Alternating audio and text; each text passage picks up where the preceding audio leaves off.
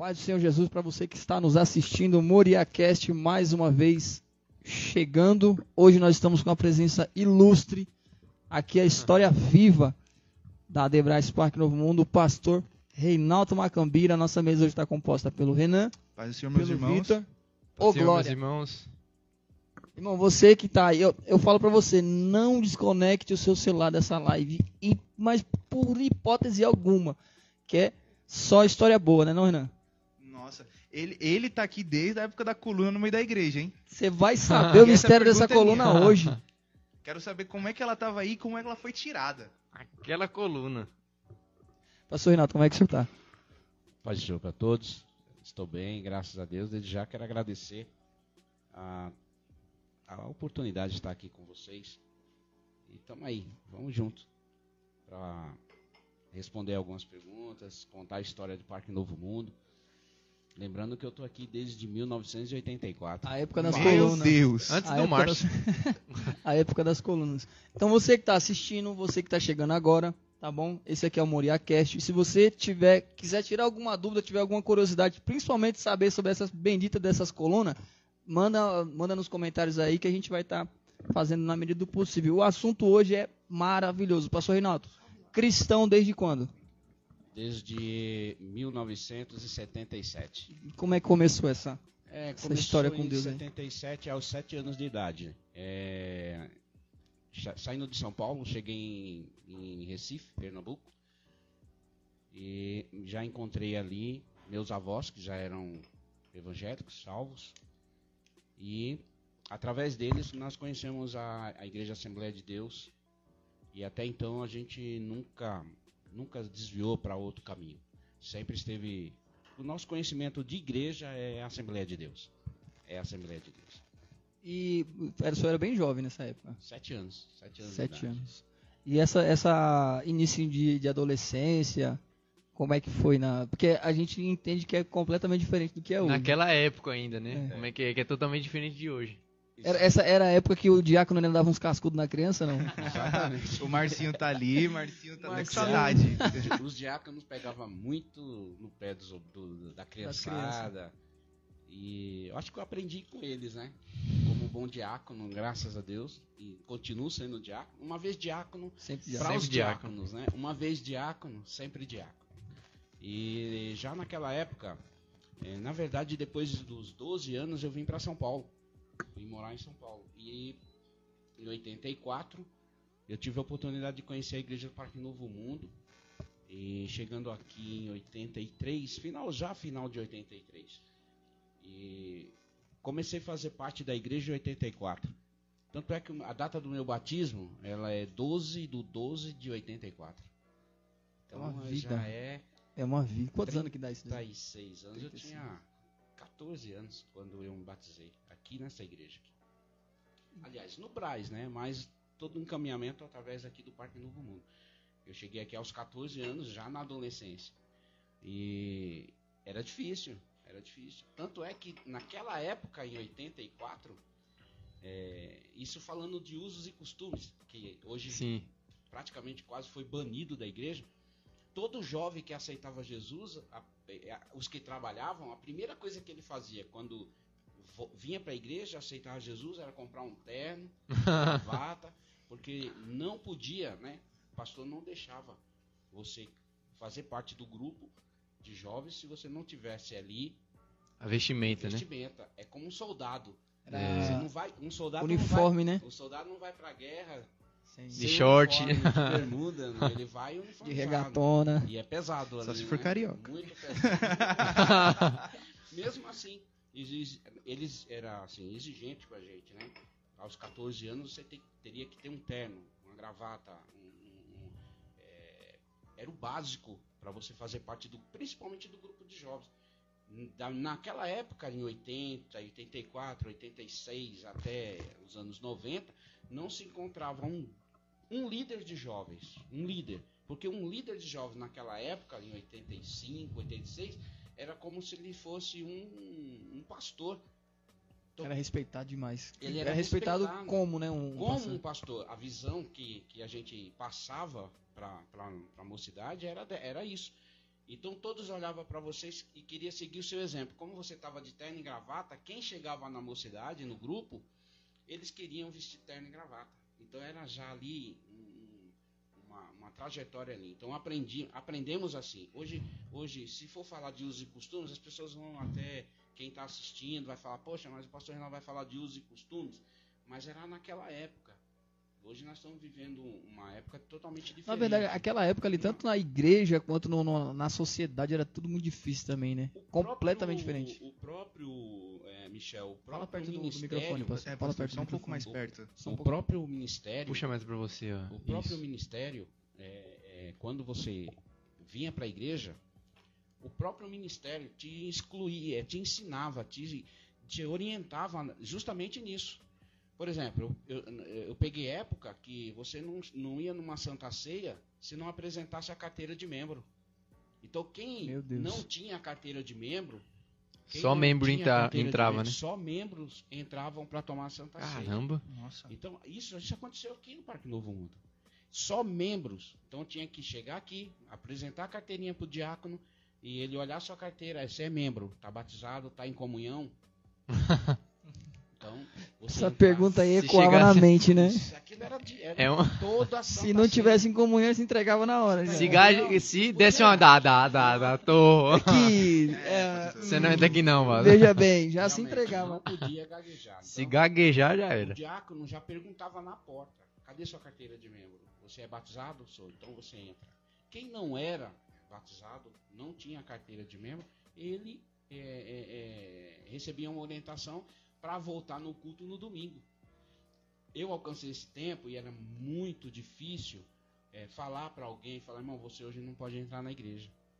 Porque o- Imagina a responsabilidade de fazer isso. Sim, Porque o culto era só para os membros, a Santa Ceia. Era direcionada para os membros. Então, você chegando na, na igreja tinha que apresentar a carteirinha de membro. Isso aconteceu muito, por muito tempo. Como se fosse uma carteira de habilitação, né? Se tivesse vencida, fala que Ô, varão, aqui tá vencida, tem que tá vencida, você volta lá no Braz, aí semana que vem você... lá. Porque Meu eu já nem Deus. sei nem mais onde tá minha carteirinha. Agora, ó, tem um, amigo nosso que ele vive escondendo a idade, né? Ele fala que é, que é jovenzinho. O senhor foi líder de mocidade do Márcio? Não, não, não. Cara dele. Eu não quero falar o nome, mas você foi líder do mar? O senhor Eu não- foi líder eu não do fui- Márcio? Não fui líder do Márcio. Deu uns mas- cascudos nele já. Mas o Márcio me deu um pouco de trabalho aqui. O Márcio e alguns, alguns que saíram daqui, o Alex, é, é, os dois Os Alex, dois, Alex. O outro eu não conheço. o Fagner, o, o irmão do Fagner. é, tem mais, tem mais. Nossa, tinha uns filhos de um pastor que veio de congregar aqui conosco aqui, que era terrível. Fazia, o Márcio fazia guerra de bolo. Nossa. Ô, pastor, eu quero, eu quero uma- saber de uma história que eu escuto há muito tempo. É, para quem não sabe, no fundo da nossa igreja tem uma escada que sai para a sala pastoral e para a sala das crianças, né? E hoje também tem uma sala de jantar. Ali tem mais ou menos o quê? Uns 4 metros de altura? Uns 4, 6 metros? É, pro- provavelmente Por aí, né? 4 a 4, 6 metros. Isso. Então, é verdade que os meninos ficavam pulando ali de cima? Eles desciam na escada. É, fazia fazia de, de escorregador ali. E a gente tinha que, como obreiro, é, ir lá e tirar eles. não era fácil, não. Não era fácil. Na hora que escorregava, já vinha no já- casco. Vai pra já dentro, vinha- rapaz. Pegava já na vinha orelha. no meu braço, já, já vinha no meu braço, já olhava pra dentro. Aí, Mas eu tinha, assim, uma certa liberdade, até mesmo com os pais daquelas crianças. Sim. porque os- as crianças ela é, é, criança é criança. Só que a gente tem que aprender. Isso é uma opinião minha. Pode ser que alguém que esteja é, ouvindo ou vendo a nossa live aqui vai falar poxa o pastor Reinaldo é, é muito radical. Isso é uma opinião minha. Uma criança até os sete anos e isso eu tiro às vezes por mim. Eu, eu falo para meus filhos às vezes assim poxa eu acho que eu nasci na época errada Eu- às vezes eu tenho essa sensação também que eu. porque parece que, eu- eu- é, é, na verdade, assim, eu amadureci muito rápido, dos 14 aos 19, e, é, eu amadureci muito rápido. licença um pouco. Tenta falar só um pouco mais próximo do microfone. Tra- Leva o, É, o braço e- dele. Quando senhor for falar, pode se aproximar assim, ó. Ih, Assim, maravilha. dá uma- Então eu acho que eu amadureci muito rápido, dos 14, porque com 14 eu já morava sozinho. Eu já pagava aluguel, já tinha Caramba. responsabilidade. E aconteceu outra coisa por nesse tempo aí, É. né? É, Aconteceu não, a revolução, Sim. né? no período, no, no período dessa, de- dessa, desse tempo, do- dos 15 aos 19, eu morei sozinho, junto com o irmão Juarez, que hoje congrega no Jardim Japão. O Juarez também era solteiro, então, e tinha um irmão chamado Edmilson, que era nosso amigo, então nós dividíamos um aluguel com três jovens. Irmão, a gente é, é, era um negócio tremendo. A gente fazia de manhã no domingo, a é, consagração era seis horas da manhã aqui, aqui na igreja, na igreja das colunas. Lotada. Lotado de jovens, lotado de irmão, lotado de, de irmãs. O Quantos de jovens tinha mais ou menos, pastor? É, eu alcancei aqui 85 jovens. Meu Caramba. Deus. Deus. E do, 80 e quanto? 85. E duas colunas no meio da igreja. Duas colunas. Não, hoje, Isso que não tinha nem hoje- WhatsApp naquela época, hein? Não, Chegando, chegando na, nas regras de hoje, só os jovens podiam entrar na igreja praticamente. Porque é 25% da capacidade já. Só ia ter jovem na igreja. Eram 85 Tem que jovens. deixar em casa Nós ainda. tínhamos quatro regentes, dois líderes, do primeiro e segundo líder e um terceiro líder. Inclusive o pastor Paulo foi um dos nossos líderes, junto com o Charles e o pastor Cabral. Tem história também ali, Tem né? história. Pastor Charles, pastor Paulo foi nosso líder de jovens na época. Pastor Cabral. Nós tínhamos a irmã Denise, que era da- uma das regentes. Esposa do, do, do Pastor Cabral. pastor Cabral, né? É, Uma boa regente. Conhecia. a gente bastante tempo conosco aqui no Parque Novo Mundo. E mais umas três, mais umas três pessoas aqui para reger, porque cada domingo uma regente diri- é, é, ia reger um hino. Então, é, e, e- no- na saída, os líderes, os três líderes, tinham que ir de terno, como eu falei. Tinha que ir de terno para saídas. E naquela época a gente tinha muita oportunidade. Hoje, gente, hoje eh, eu dirigi igreja, dirigi o Jardim Japão, dirigi o Jardim São Francisco. E hoje a gente se divide muito entre eh, eh, regional, sede e congregação. Então, eh, eh, eu, eu tive aqui, eu tive a oportunidade de estar aqui num dia que estavam fazendo uma agenda. E eu acho que no Parque Novo Mundo só conseguiram dois cultos de jovem durante um ano inteiro. E nós tínhamos culto de jovem todo mês, Caramba. todo sábado, todo terceiro ou segundo sábado, mesmo porque a gente não tinha sub. Ainda não tínhamos a subcongregação. O Jardim Japão começou em 2000, no ano de 2000, numa gestão de um pastor. E inclusive que nós tivemos ali trabalhando junto com na obra da, da igreja, pastor Paulo, pastor Charles, Cabral, Sidney e tantos outros que nos ajudou ali. E não tinha sub. E, mas aí nós tínhamos muito mais tempo. Por exemplo, todo culto nós tínhamos quatro igrejas convidadas. Qual sub foi primeiro? Foi fundado primeiro? Primeiro, a, a- a controvérsia nessa história do Jardim Japão primeira.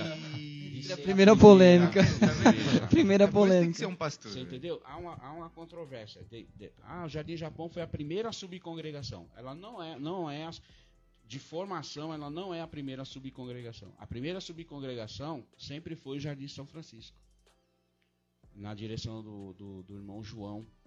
Ela era lá embaixo, próximo da chácara.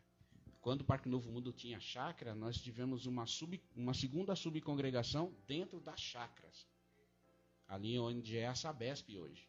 Então nós Hum. construímos uma igreja ali. Construímos mesmo, o irmão cedeu o terreno e nós construímos uma igreja. Mas não é o Jardim Japão a primeira subcongregação do Parque Novo Mundo, que em 87 nós tínhamos uma subcongregação aqui próximo na, na, na- na- próximo na entrada da chácara. Quem conhece o Parque Novo Mundo vai saber do que, que eu estou falando. Lá ali. na Chácara Bela Vista, onde que é? Não, aqui embaixo, aqui na, na Na Sabesp ali, você disse? próximo, na entrada ali que Ah, sai Perto sei, do, sei. do campo ali. Sei. Então nós tínhamos uma subcongregação ali. Não era, não chamava Jardim São Francisco, porque ainda não tinha nome. Depois, com, com o tempo, a- aquela igreja, quando foi construída aqui, que derrubou as colunas da igreja, que foi construído o templo, aquela igreja precisou vir para cá para ajudar. Porque na saída das- da igreja aqui para a construção do templo, alguns irmãos foram para outra congregação, então diminuiu o número de membros aqui. Aí fechou a igreja e trouxe o povo lá de baixo do, do Jardim São Francisco para congregar no Parque Novo Mundo, na congregação que é essa igreja hoje, agora. E depois nós conseguimos é, é, voltar a fazer a igreja Só que aí na casa da irmã que já dorme no Senhor, a irmã Paulina, Hum, que sei. também Essa, foi construído lá. Tem Nós história construímos também, né? ali. Construímos a igreja e colocamos a igreja ali. Pastor Rui Cordeiro dirigiu a igreja ali. Pastor Veloso dirigiu a igreja ali. Tantos outros pastores dirigiram a igreja ali, que era no terreno da casa da irmã Paulina. Depois, a igreja passou por um período de dificuldade, fechou a igreja do Jardim São Francisco. E no ano 2000, aí abriu o Jardim Japão, na Avenida das Cerejeiras. Mas, na verdade, a primeira subcongregação é Jardim, Ja- Jardim São Jardim Francisco. São Francisco. Eita, Jardim São Francisco. pronto, já sabemos a Eles que lutem agora. Desde 1987. 87 ela já existia. Só que não era titulado o nome Jardim São Francisco. Depois que mudou o nome. Então você que está assistindo aí, que congrega no Jardim São Francisco, a sua igreja existe desde 1987 aí, ó. História por... Ô, Tá Vitor. vendo? A Pamela tem uma pergunta ali nos comentários. A irmã Raquel quer saber qual foi o maior desafio da sua vida pastoral. O maior desafio é. O, o, o, o cargo pastoral ele, ele é repleto de desafios. Mas, um, um- um- eu- na minha opinião, para mim, em, em todo o tempo, o maior desafio para mim não foi as reformas. Porque reforma está no coração de quem, quem ama a igreja, quem, quem, quem se dedica pela igreja.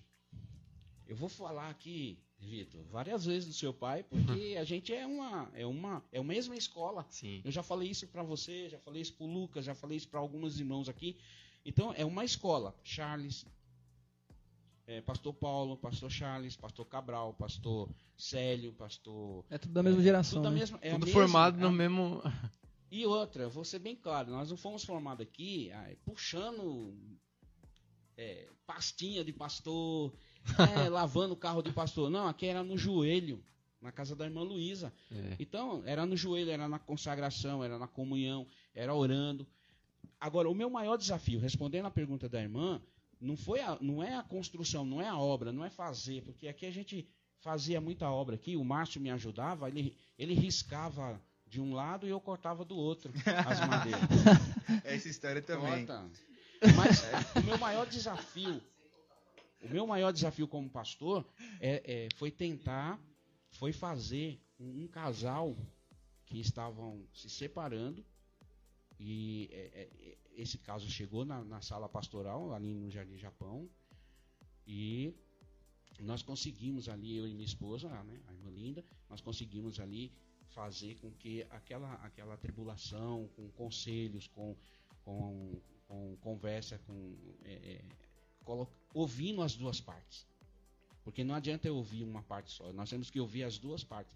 Então o maior desafio para mim foi isso, porque a pessoa queria é, fazer uma coisa terrível. É uma situação Uma delicada, situação né? muito delicada. E é, é, é, a gente conseguiu contornar aquilo com oração, com conselho, com palavras.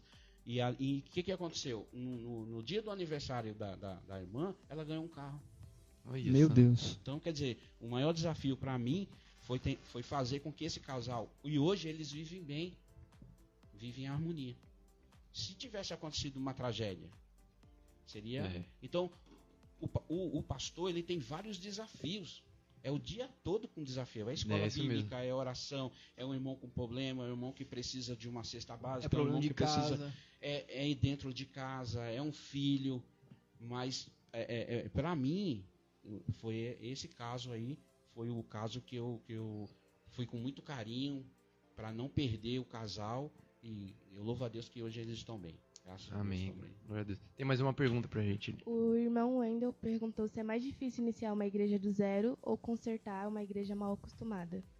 Rapaz. Hum, Polêmico, hein? Essa É na ferida, é o hein? Wendel É o Lima? Leitura edificante. Leitura edificante. Edificante. É mais difícil reestruturar uma igreja.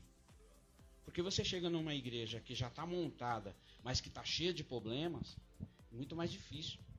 Eu já passei por isso. Já peguei uma igreja, já pegamos uma igreja que tinha uma, uma quantidade de problemas que deveria ser, eh, tentar ser resolvido. No momento, talvez o pastor não conseguiu. Então, é mais difícil você reestruturar do que iniciar. Porque iniciar, irmão, é uma alegria. Quando, rei- É. quando iniciou o Jardim Japão, Irmão, Festa. É festa, você está abrindo um ponto de pregação, você está abrindo uma igreja, você está colocando um- uma, uma, uma referência num bairro, você está chegando como referência. O que, que vai ser aqui? Uma igreja. Tanto é que quando nós estávamos na, ref- eh, na reforma do Jardim Japão, um, um vizinho da- falou assim: vai ser o que aqui? Nós falamos para ele: vai ser uma igreja. E o que aconteceu? Eles se converteram. Caramba. Hoje é crente. São crentes. Meu Eles Deus. se converteram. Tá o que, que vai ser aqui? Vai ser uma igreja. Nossa, vai ser uma igreja. Então, é uma referência. Agora, você chegar numa igreja arrebentada, com problema, com pecado que às vezes não consegue Aí tem resolver. que, tem que contar com aceitação Aí você ainda. tem que chamar a igreja pro joelho. Porque o que resolve o problema não é eu falar, é o joelho. Que aí Deus vai entrar na no, no, no- E o pior de no- tudo no é centro do, do- Acostumar a igreja a entrar no joelho, no né? joelho. Porque quando você- tá Porque errado. quando você chega assim, numa, igreja que já pré- pré-existente, você chega lá, você vai ter que colocar a sua identidade lá, trazer, fazer com que as pessoas tenham a mesma característica do Senhor, e às vezes não tem. Aí você tem que puxar a igreja para o que Deus coloca no seu coração. Não é o que eu quero. Eu, pastor, eu, eu quero assim, não. É o que Deus colocar no seu coração. Porque a igreja, ela tá ali chorando, tá arrebentada, aconteceu um problema muito grave e a igreja está sufocada. Então você tem que ir lá. Primeira coisa, que quando eu chegava no, na. Eu, eu dirigi o Jardim Japão e dirigi o São Francisco duas vezes. E eu, a, a segunda vez que eu fui dirigir, é, havia um, um- um- um probleminha que precisava ser resolvido. O que, que o pastor tem que fazer? Isso é uma opinião minha. Se eu, se eu for para dirigir uma igreja em qualquer lugar, primeira coisa, 30 dias de oração sem, Sem sem nenhum, nenhum culto, só os cultos de domingo.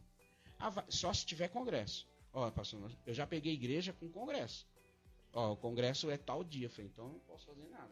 Mas se não tiver congresso, o Oração. pastor que tenha uma coerência e uma visão espiritual, irmão, ah, porque tem acontecido isso, está acontecendo aquilo, pastor, não sei o quê. Você põe a, a igreja de joelho. Ah, irmão, 30 dias de oração, depois dos 30 dias, aí a gente começa a resolver os problemas. Pegando, um- eu vou pegar um gancho nessa pergunta. Na primeira pergunta, aliás, da irmã Raquel.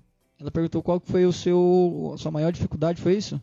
Sim, Uhum. uma dificuldade. Eu vou fazer uma outra pergunta nesse mesmo sentido. Qual que foi a sua maior dificuldade quando o senhor já liderou jovens também? Não, não cheguei. Não tive oportunidade. Mas- Como líder, não. Como apoiador. O Márcio sabe disso. O Márcio, ele tá aqui. Desde 78? Eu não lembro, não, mas ele Desde- já tá muitos anos. Desde quando, sa... Ele desde quando abriu o Mar idade, Vermelho. Ele esconde, ele esconde. Ele tá muito Secou, ô, aqui. secou a água de Noé, o Márcio já tava, Tava aqui lá. já. Então, mas em- não como líder, mas na, na, na época da, da juventude do senhor, qual que era o, o maior problema, assim, que, a de- que hoje o problema maior da, da- do- do- dos nossos jovens é a tecnologia. Veio para ajudar demais, mas também atrapalha muito. Nossa geração, né? Isso, é a geração Z, né? É. E, mas na época do senhor, qual que era a maior dificuldade de- do jovem permanecer firme na, na, na igreja? É, existia uma grande é, é, é, tabu quando os jovens viajavam. Então, a maior dificuldade era um jovem viajar. O jovem falava assim, vou é feriado, vou passar um final de semana na praia. Então você já ficava preocupado. Hum, Porque os líderes vinham conversar com a gente e às vezes falavam assim, olha, fulano, beltrano, ou alguém vai, vai estar indo viajar. Ou então final de ano.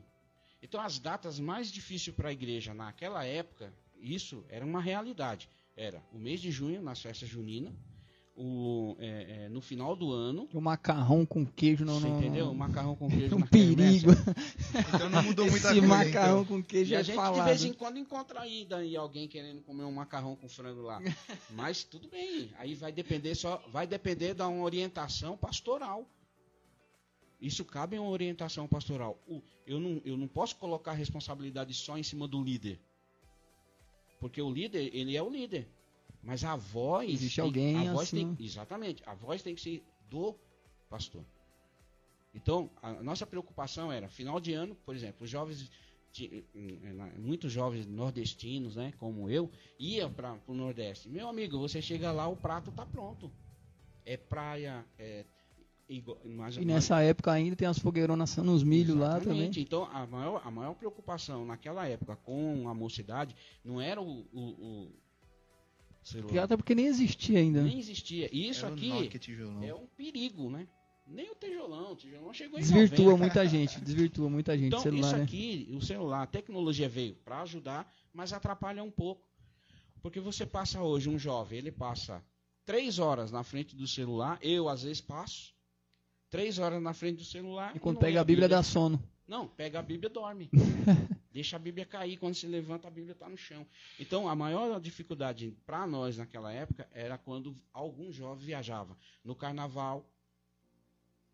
Por quê? Já tinha as televisões para mostrar os desfiles. Então, muitos jovens queriam ver. Então naquela época também o líder já tinha que se desdobrar para poder O líder de jovens ele tinha que ser igual Jó. Ele já tinha que jejuar antes, né? e sacrificar Antes. pela A gente, mocidade a que gente ele aprendeu tava. isso, né? pela mocidade que ele tomava conta, porque era uma grande responsabilidade. Imagina, você, você talvez hoje não consiga imaginar isso, mas você- na minha época, você chegava num culto de mocidade, por exemplo, você tinha ali eh, todos os, todos os, os líderes estavam no púlpito.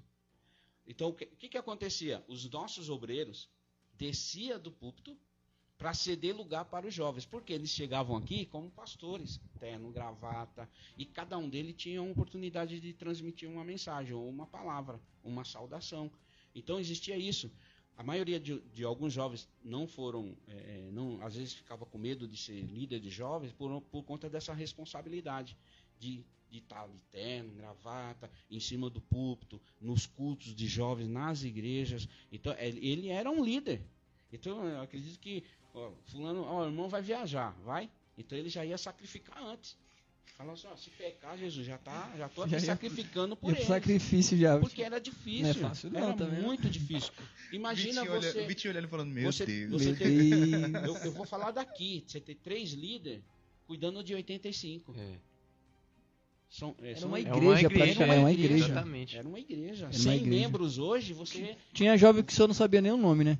Ou conhecia os 80, não é possível. Os eles. 85 conhecia todos. Todos eles. Meu todos. Deus. Imagina o cine, época, O senhor imagina o cine de ir na casa, Rapaz. de Sim, visitar. de visitar. De escola dominical nós tínhamos 60. Imagina uma vigília na laje, hein? 60 Nossa. jovens. Vigília na laje, Ô, com ô, 85 Boscão, jovens. Meu a gente Deus. Vai ter que aumentar a sua laje, Boscão. A nossa, Ixi, expandir a nossa laje. escola dominical de jovens era 60 jovens. Meu Deus. Hoje a gente- É um sonho. tá Quando a gente bateu 20 alunos aqui, pastor, a gente ficou um tempo com a EBD defasada. Mas quando a gente bateu 20 jovens, a gente pulou de alegria aqui. Teve, Mas- um dia que teve 22, eu quase solto fogos. Nossa. Tínhamos 60 jovens e 40 na consagração de manhã. Meu Deus. E era uma hora Mas, de ó, joelho. uma coisa, pastor, uma coisa que assim, que eu percebi faz um tempo, mas isso é um entendimento meu. Se eu tiver errado, você me corrige.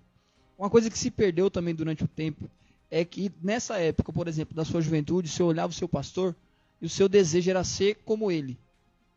Sim, Tinha o desejo de ser como o obreiro, o, o diácono que ficava na porta. Tinha. Mas durante o tempo, isso não, eu acredito que não seja culpa dos pastores, e sim culpa do, do- do próprio sistema social, da, da- da atualidade, as coisas mudaram, e, e os jovens hoje, infelizmente, ao invés de querer ser como líder ou como seu pastor, quer ser como Neymar, como Cristiano Ronaldo, como não sei quem, e meio que perde esse foco. O senhor, o senhor acha que interfere também isso? Depende do sonho do jovem. Se ele tem uma se ele está na igreja e ele tem uma chamada de Deus, que, que vai acontecer? Ele, ele, ele vai perder a visão para essas coisas.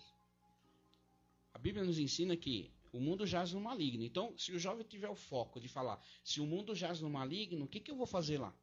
Por que, que eu vou desejar é, é, ser um Neymar na vida, ser é, um Cristiano Ronaldo, ser um Gabigol, ser ou outros? Porque na minha época também existia isso. Eu queria ser o Zico.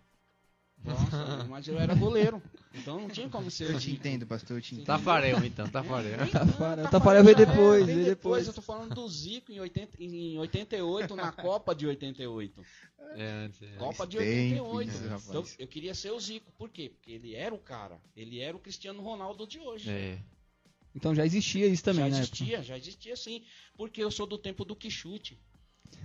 Vocês nem sabem o que Jogava é bola na, não, não, dedos, Que doía os dedos. jogava a bola no intervalo da escola, não era não? Então, Ixi, o que, ô, pastor, o que chute servia pra ir pra igreja, pra ir pra escola. pra ir pra escola, e jogar E não bola. rasgava. Jogar bola, Não rasgava. trabalhar na Rapaz. feira E não rasgava. e não rasgava, era imortal. Rapaz. E ainda assim você tinha que jogar ele fora porque não cabia mais, mas estragar não estragava, Não né? estragava. Deve ter algum lugar aí cheio de quichute. Era, eu acho que aquele sapato lá, aquele quichute, ele é, ele foi baseado quando o povo de saiu do deserto. Egito.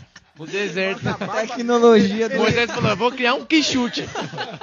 tecnologia do junto, céu. com o pé, É, crescendo junto com o pé. junto. Deus falou pra ele, cria um quichute que esse é bom. É, eu acho que é, foi, foi baseado nisso, porque o negócio não acabava, não. Era uma coisa incrível. Ainda Tecnologia do céu. na canela ainda. Tecnologia é hebreia, essa daí. É, né? então, Isso aí é coisa que só a Bíblia Deus revelou a Moisés no monte pra ele. Foi o tabernáculo e o, o sapato. Gente, calma aí, calma aí. Coloca um pouco de café pra mim. Tem mais uma pergunta ali pra Pamela, por enquanto que eu... A irmã Obrigado, Raquel falou assim, na sua opinião, porque hoje a gente já não vê dentro da igreja batismo, cura e salvação de alma dentro da igreja? curas, salvação. Eu até, eu até vou um pouco além. Os demônios hoje, eu acho que ele ri de nós. Porque eles não caem mais, eles não manifestam.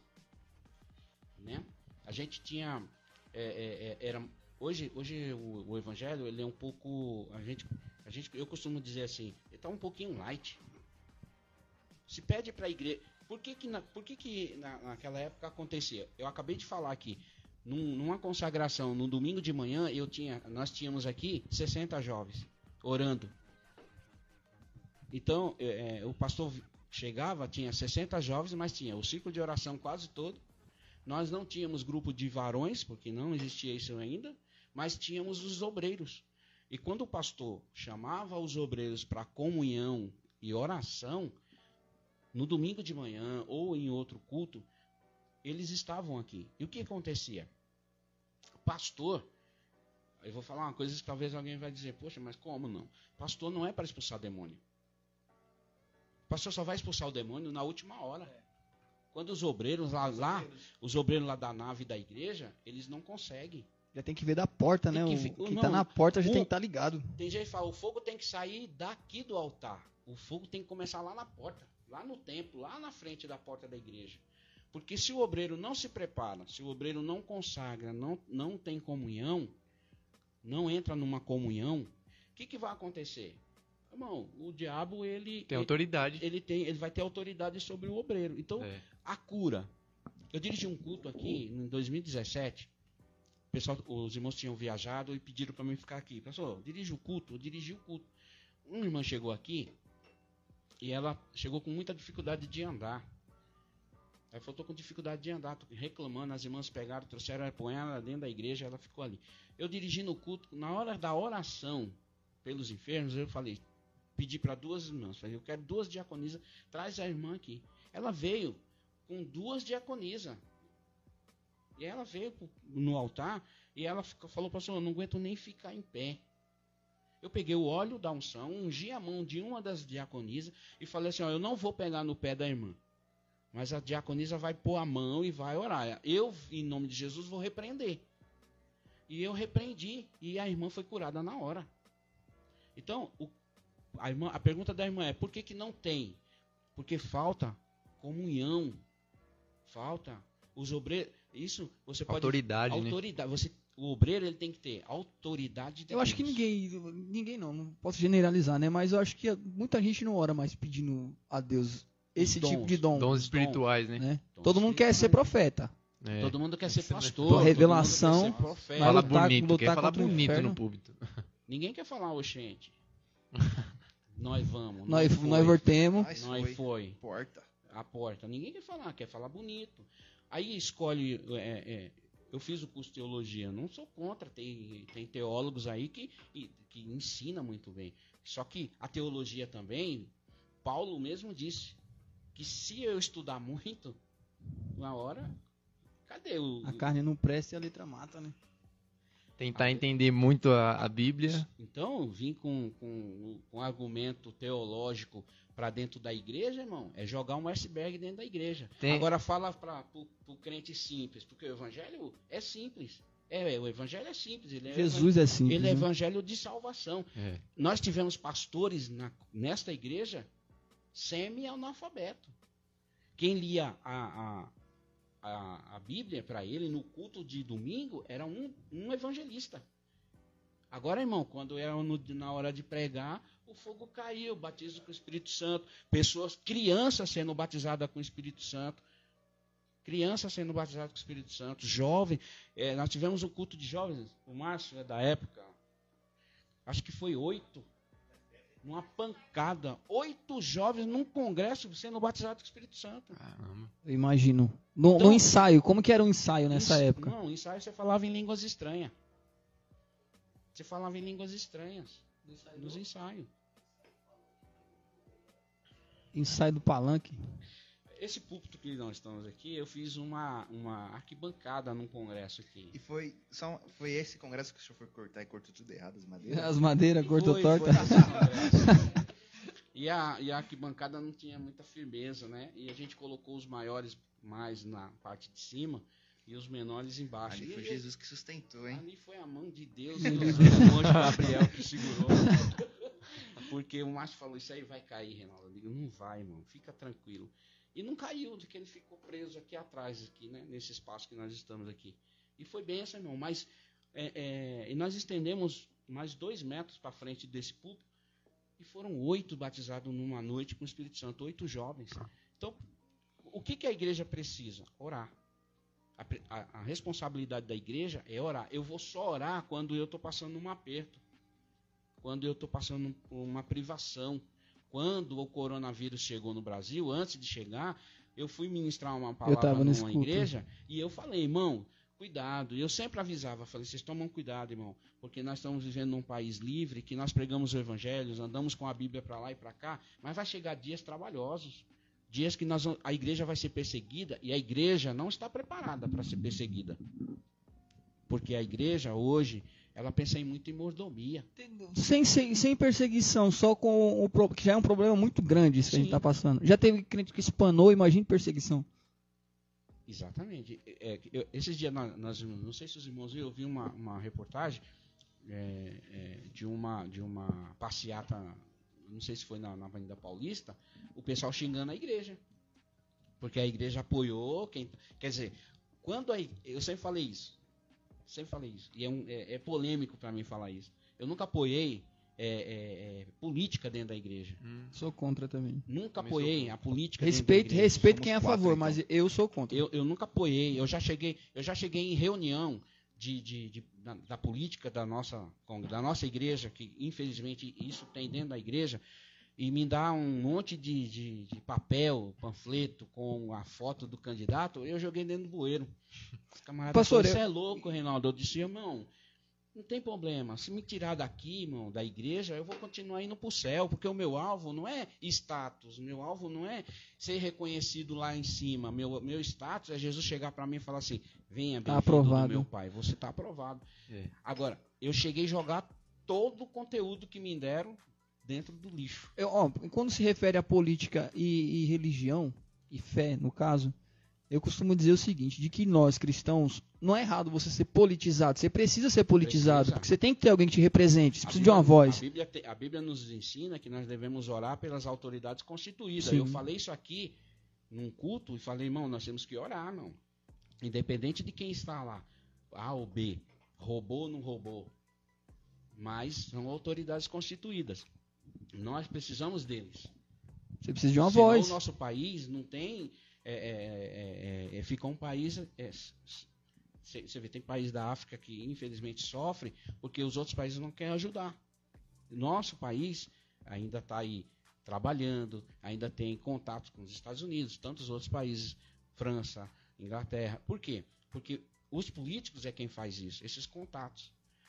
Né? Um- um- uma coisa que eu não, não consigo entender falando de política é que é, o, o Brasil é o maior, é, é- é- é um dos países que mais plantam e o que mais colhe, como soja, feijão, milho, e, e algodão, e tantos outros alimentos, Café. café.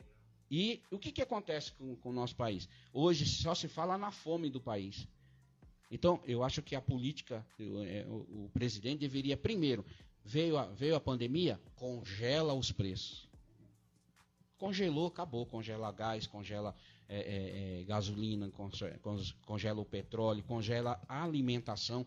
Porque é, é, é, de um dia para o outro, a alimentação subiu 100%. Tem lugar que subiu 150%. Então, a política tinha que ajudar o país nisso. Não se envolver com as coisas da igreja.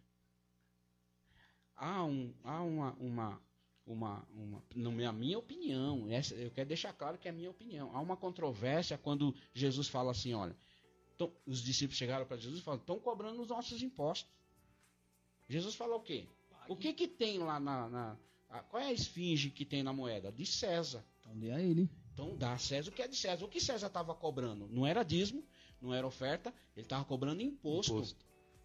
Então as pessoas às vezes confundem. Dá É. a Deus o que é de Deus. É isso mesmo. E não é bem por aí. Você, o imposto é lícito que, o- que todo toda pessoa Cida- que todo mora- trabalhador cidadão, pague, né? todo, todo cidadão, todo trabalhador pague. César estava cobrando o imposto, não estava cobrando. E isso é usado muito nas, em algumas vezes, até eu já usei erradamente quando vou tirar a oferta. É. E está errado. Porque Jesus estava falando para ele, o que, que tem na esfinge aí? É César. O que, que César está cobrando? Imposto. César não estava cobrando oferta. Estava cobrando imposto. É isso mesmo. Então dá a César o que é de César e a Deus o que é de Deus. A Deus é o louvor, não é dinheiro. Adoração. Meu Deus. Não é dinheiro, isso é mesmo. É, acho que a gente adoração. tava conversando sobre isso. Falei, eu falei tempos, sobre né? isso. Eu vi um comentário esses dias que a pessoa publicou no, no Facebook. É, me mostre na Bíblia onde tem, onde fala sobre dízimo, onde o crente tem que dar o dízimo. Aí uma pessoa comentou: é, dá de César o que é de César e Não, dá a certo. Deus o que é de Deus. Tá errado. Errado. Tá errado. Então, ó, Ali fala assim, sobre irmão, imposto e no- adoração. No Novo Testamento está dizendo que nós temos que dar oferta. Eu não, queria, Sim. eu não quero entrar nesse termo, porque senão vai pegar muita gente que está vendo e não vai querer mais dar oferta nem dízimo. Mas no Novo Testamento não fala de dízimo. Fala É de É, mas é o bom senso de ajudar a obra, né, Agora, no caso. Então, ó, é ser importante. dizimista, todo crente tem que ser. Por Sim. fé. Porque dízimo, eu sempre preguei, dízimo é fé. É fé. Agora, no Novo Testamento não tem. Cobrança de dízimo não. Tem oferta de ofertas alçadas. É. A viúva deu, deu oferta. Ela só deu um pouquinho, tinha só um pouquinho. Mas não foi dízimo, foi oferta. Mas aí é, vai da gente, né? Sim. Nada mais justo do que você separar 10% Poxa, daquilo que trabalhou, Deus te te deu concedeu, saúde, na verdade. Deus Sustenta, te né, deu os 90, é os saúde. 10%. Exatamente. Deus te deu saúde, Deus te deu graça, você arrumou um emprego, está trabalhando, dá oferta. É. Tem muita gente que quando tá sem emprego, ora, ora, Deus, eu vou. E outra, irmão, uma coisa errada que muitos crentes fazem é, é prometer. A Bíblia diz, é melhor não fazer promessa do que prometer e não cumprir É. a promessa. Meu Porque às vezes você vai, Deus. eu estou desempregado, vou- faz uma promessa para Deus. Faz um pedido para Deus. Um voto, né? Faz um voto Vou com fazer Deus. um. É melhor não votar É, do que votar e não é cumprir muito perigoso a seu que- voto. a questão de, de voto. ah, eu vou, assim. vou fazer um voto. Vou fazer sete dias de, de jejum, oração e vou pedir um emprego. Deus abre a porta. Cadê o dízimo? Então não, não faça isso. É. Dê, sua, dê seu dízimo, dê a sua oferta, mas De coração, né? De Por- coração. questão para de- que você não, não, não, não, não caia você em for- for parar pra pensar, a nossa igreja, ela não se su- sustenta, não é por político, nem Não. por alguém que. É, é tudo dízimo é, lícito. São Não, nessa- dinheiros que. Para começar, o- é- os é membros uma- que. ela é- é- na- toda vez que você abrir, quem, quem já abriu uma igreja sabe, ela está escrito lá, instituição de caridade sem fins lucrativos. É, exatamente. Nessa questão aí, quando entra nessa Entendeu? questão Então, aí, Essa questão, para mim, é muito polêmica. Por quê? Porque eu fui muito justo, sempre fui muito justo com dízimo e oferta. Sempre fui muito justo. Eu já tive um problema. Eu já tive um problema com, com, com uma- umas pessoas que, que colocaram o meu nome, num- como diz lá no, no Belém do Pará, numa combuca de marimbondo. Levaram o meu nome para a tesouraria do, do- da nossa sede, dizendo que eu estava defraudando a igreja. Ixi. Mas eu cheguei lá e provei por A mais B que não era verdade. Porque eu tinha tudo registrado, que é o certo, né? tudo registrado. Se eu gastasse um real, eu tinha nota fiscal e apresentava não só na tesouraria, mas para a igreja. No Jardim São Francisco, a última reforma que de- passou pela minha mão, nós gastamos mais de 50 mil reais, não sabemos da onde, oferta e dízimo, ajuda, oferta especial dos irmãos.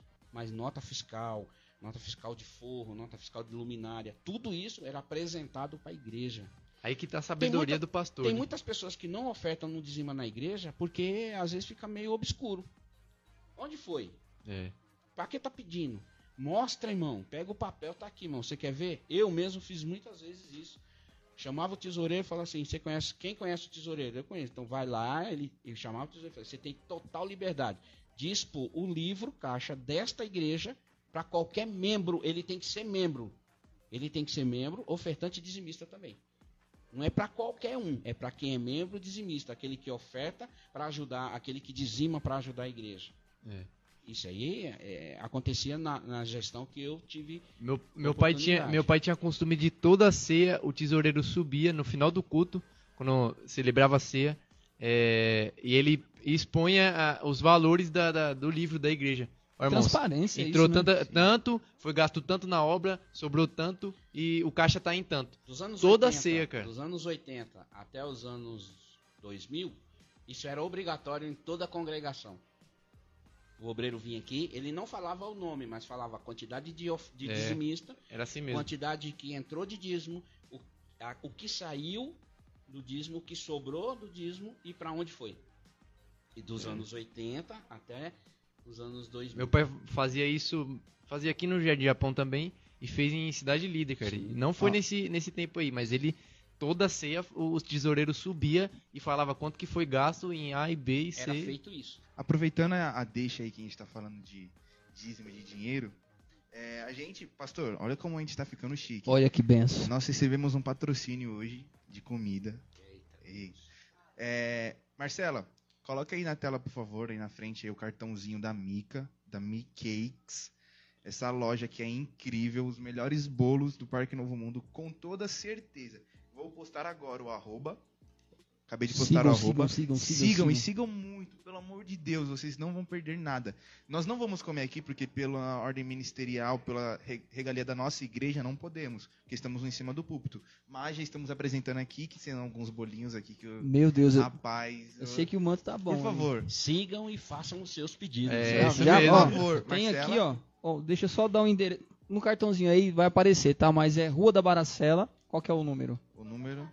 Ela vai Maravilha. postar. Vai ficar tudo nos nossos stories. é, e nós vamos fazer mais stories depois mostrando pra vocês como é maravilhoso os bolos da Mica. É maravilhoso. É, então, era só isso mesmo, nossa, nosso, nossa parte de merchan, pastor. Então sigam lá, Mi Cakes, tá bom? É tudo, bolos em fatia, bolo gelado, bolo pra festa, é, cone trufado. Cara, é, é fantástico. Então vamos lá, Mi Cakes. E tem açaí lá. também lá. Tem açaí também, açaí, tá? Então sigam lá, Mi Cakes, é aqui no Parque Novo Mundo, tá? E é coisa boa, viu? Rapaz. Verdade. É, pegando o gancho da, da- Logo no começo, quando a gente falou sobre a pergunta de, de é, qual que era mais difícil, restaurar uma igreja ou construir uma. É, é como se fosse uma, uma casa, né? Uma casa que a estrutura tá ruim, é mais difícil você restaurar a estrutura do que você fazer uma nova. Como se fosse um muro, né? Um muro que tá caindo, tá trincado, tá rachado e tá cambaleando, é mais fácil você derrubar ele e fazer um novo do que você Rapaz, ir por trinca e pregação, trinca. hein? Sim.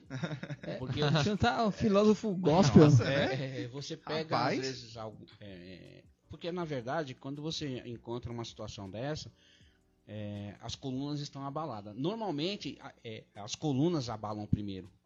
Para a igreja. No, no caso de igreja, coluna. Nós usávamos muito isso antigamente. Coluna. Quem é a coluna da igreja? Círculo de oração. Aí falar, é o círculo de oração. Né? É o círculo de oração. Mas aí, uma vez eu falei assim para os irmãos, falei assim, irmão, por que só o círculo de oração? Porque os jovens daqui ora, os obreiros daqui ora, o pastor daqui ora. Então, é, é, é, na verdade, a base, toda casa precisa de uma base. Sim. Um alicerce, né? Um alicerce. Se eu fizer um alicerce mal feito, a casa vai cair. Se eu fizer, um- eu, eu vejo que um muro tá torto, tá, tá caindo, não adianta reformar. É. E a própria palavra do Senhor nos ensina que um remendo novo numa roupa velha, ele não vai segurar. É. Você pega uma roupa usada e faz um remendo, aquele remendo é novo, mas a roupa é velha. É. Então vai ser até difícil de você costurar o remendo novo numa roupa velha. É a porque ela vai continuar rasgando e o remendo vai cair. É a mesma questão do vinho novo no odre velho, né?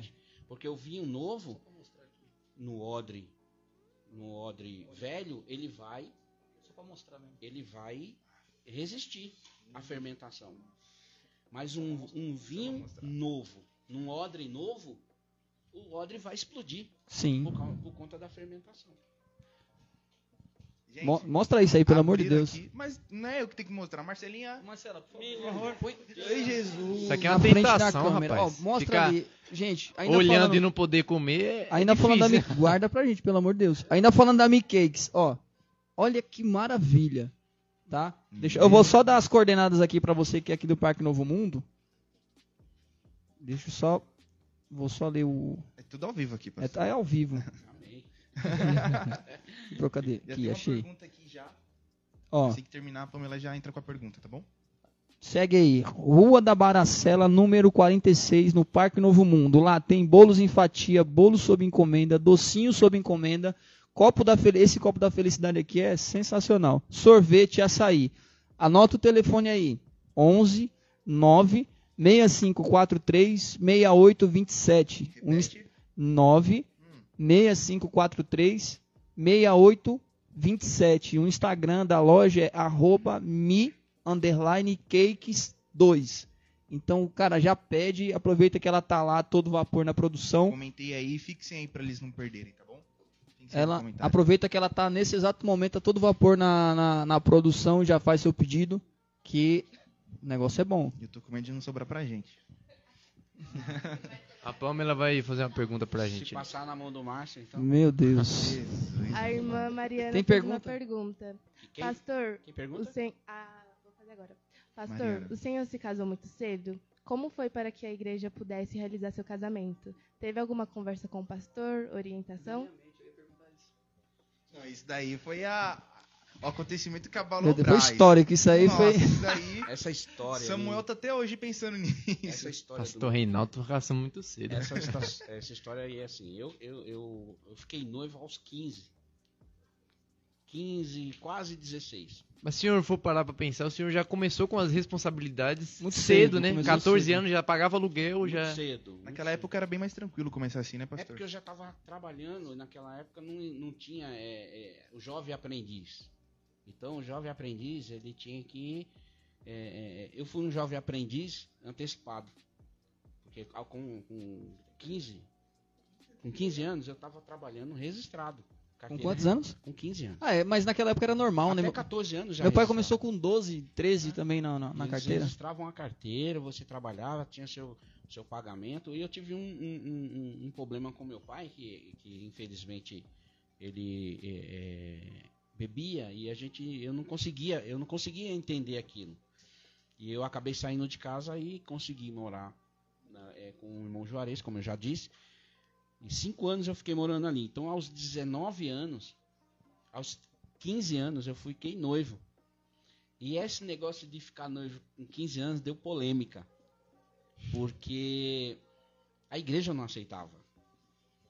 O ministério não aceitava. E isso foi até a igreja sede do Braz. Na Rapaz. nossa, naquela época, o E saudoso, como que a igreja recebeu essa?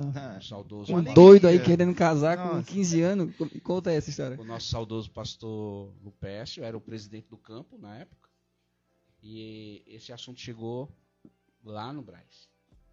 E ele, é, é, talvez ele não, mas alguém da sua, da sua, da sua diretoria, porque aqui no Parque Novo Mundo, é, é, poucas pessoas tinham telefone.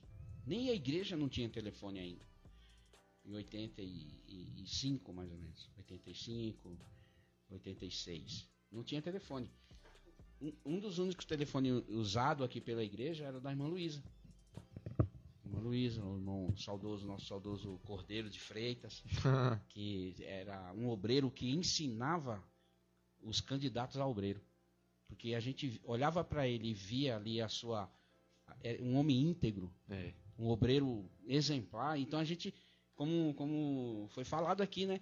O, jo- o jovem queria ser obreiro ou queria ser jogador. Então, é aquilo que eu falei, quem tinha um foco queria ser obreiro. Então aqui a gente aprendia com os obreiros aqui. O irmão Diniz, o, o- o nosso irmão, é, ele- acho que ele agora é- é- já é presbítero, o Anísio, o Valdemir.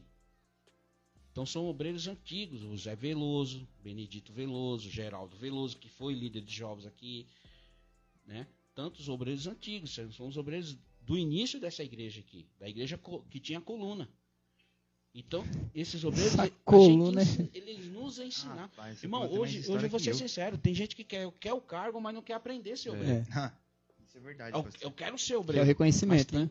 Primeiro você tem que ter. Eu, eu- eu passei por a prova de obreiro. E hoje não existe prova de obreiro. Quem ganha mais é obreiro.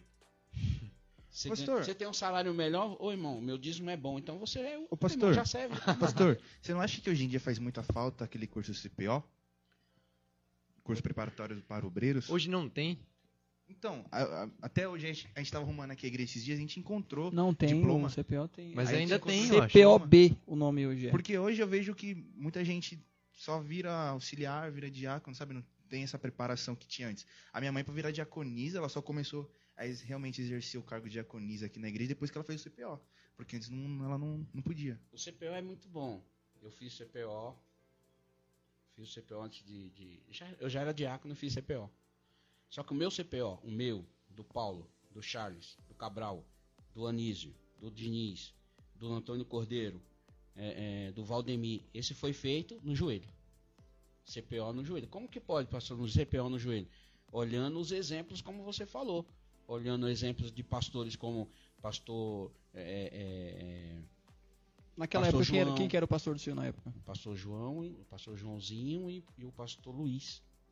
O pastor Joãozinho e o pastor Luiz. Eles eram o nosso, nosso, nosso pastor aqui. Depois veio o pastor Genésio. Aqui, com o pastor Fábio hoje, são 37 pastores que já Meu passaram por aqui. E todos o senhor conheceu? Todos eles. Rapaz, É muito Da, nome. da minha época, né? De 80, E o nome, o senhor lembra? Não, tô brincando. De, oit- Sim, nome de todos. claro que ele lembra. pastor, Tô brincando, é muito pastor nome. Joãozinho, pastor Genésio, pastor. Depois do pastor Genésio veio o pastor Romeu, da época do Marcinho, Marcinho. que fazia briga de bolo. Pastor Romeu. E tantos Isso outros aí. Ó, não vai veio. fazer briga de bolo com o bolo da Mica, não, hein? Ó, Pastor, agora entrando mais pro lado, pra um lado. tá vermelho. Como a, como a pergunta foi sobre, foi sobre casamento, né? Então, eu, eu- um, dos, um dos pastores do Braz ligou pra cada irmã Luísa. Esse menino saber. tá ficando doido? Esse, menino, esse menino tá doido? Quer casar? Entrar no Parecendo Brasil problema. urgente esse menino. Esse menino é, é menino de ouro, é? Aí, o. o- o- aí teve- fez uma reunião. Fez uma reunião aqui. Eu imagino o rebuliço que Meu foi, Deus né? céu, foi parar no Braz esse assunto. E o pastor Lupes falou assim: ó, manda perguntar aí o que, que tá acontecendo no Parque Novo Mundo. Parece que o Parque Novo Mundo tem uma. O que, que tem na água da torneira lá. aí? Se é um garoto, um menino, 15 anos, vai ficar noivo, quer casar, que história é essa? Fez uma reunião É que aqui. a cadeira tá chegando na parede, pastor. Ah, o senhor lembra da. Ainda não. Piada interna, piada interna. essa já- essa do, do- do- da, care- da parede, da cadeira na parede, já foi com o pastor Lino Perecim. O avô, Avô do pastor Fábio, que é o nosso pastor que hoje. dirige a nossa igreja hoje. Pastor, um homem muito é, de uma sabedoria. Eu ouço falar muito dele. fina. Um homem que tinha uma autoridade e também tinha um, um amor muito, muito grande pela igreja. Quando não ia ninguém vir evangelizar, ele ia sozinho.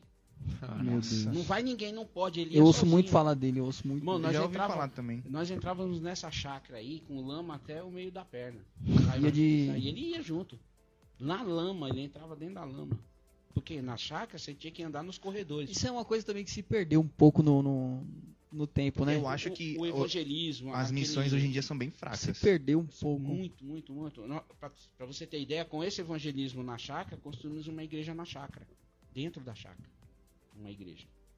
Antes, é, depois do, do, do que- aconteceu com as outras subs, aí nós tínhamos uma igreja dentro da chácara. Imagina você sair num domingo de terno, gravata, todo arrumadinho pra ir. O sol era mais quente na época, Não, né? e pra ir cultuar à noite, depois de ter chovido. Lá na, Meu Deus. lá Não, no lamaçal. Não tinha carro, irmão. Quase ninguém tinha carro. Então você tinha que ir a pé, entrar dentro daquela chácara a pé, e e voltar. Quando você saía de lá, você tá... tinha que mandar o Anísio lavar os ternos. Porque sujava tudo. Aí quando o senhor casou, a, a, a pastora Linda tinha quantos anos? A pastora Linda tinha. Se eu não lembrar, ela vai me matar então. E, Mas eu tinha Michel, 19, ela tinha 20. Ma- O senhor, conhece, o senhor conheceu ela aqui na igreja? Aqui na igreja. Aqui. Ela che Meu Deus. chegado de Alagoas. E eu fazia um trabalho aqui de assistência social. Cruzou os olhares. É, e um olhou pro outro, ela olhou pra mim, eu olhei pra ela e falei, aí, Ah, Aí desse. Aí dessa troca de, olha, de olhares, aí tem o Joel, que tá aqui com a Joel. gente. o filho e tem a E Jaqueline. tem a Jaque, né? Mas aí teve uma reunião, Fala só um pouco mais perto do teve microfone, uma professor. reunião com na casa da irmã Luísa com a diretoria desta igreja. Para que levasse o caso pro Braz. E todo mundo falou, rapaz, como é que nós vamos resolver esse assunto? O menino é novo, tem 15 anos, quer ficar noivo e tal. Aí Dá pra internar ainda, o que irmão- tá doido. Manda se converter. Aí o irmão Antônio Cordeiro falou assim, irmão, a resposta pra sede, o Braz, é o cabo é macho.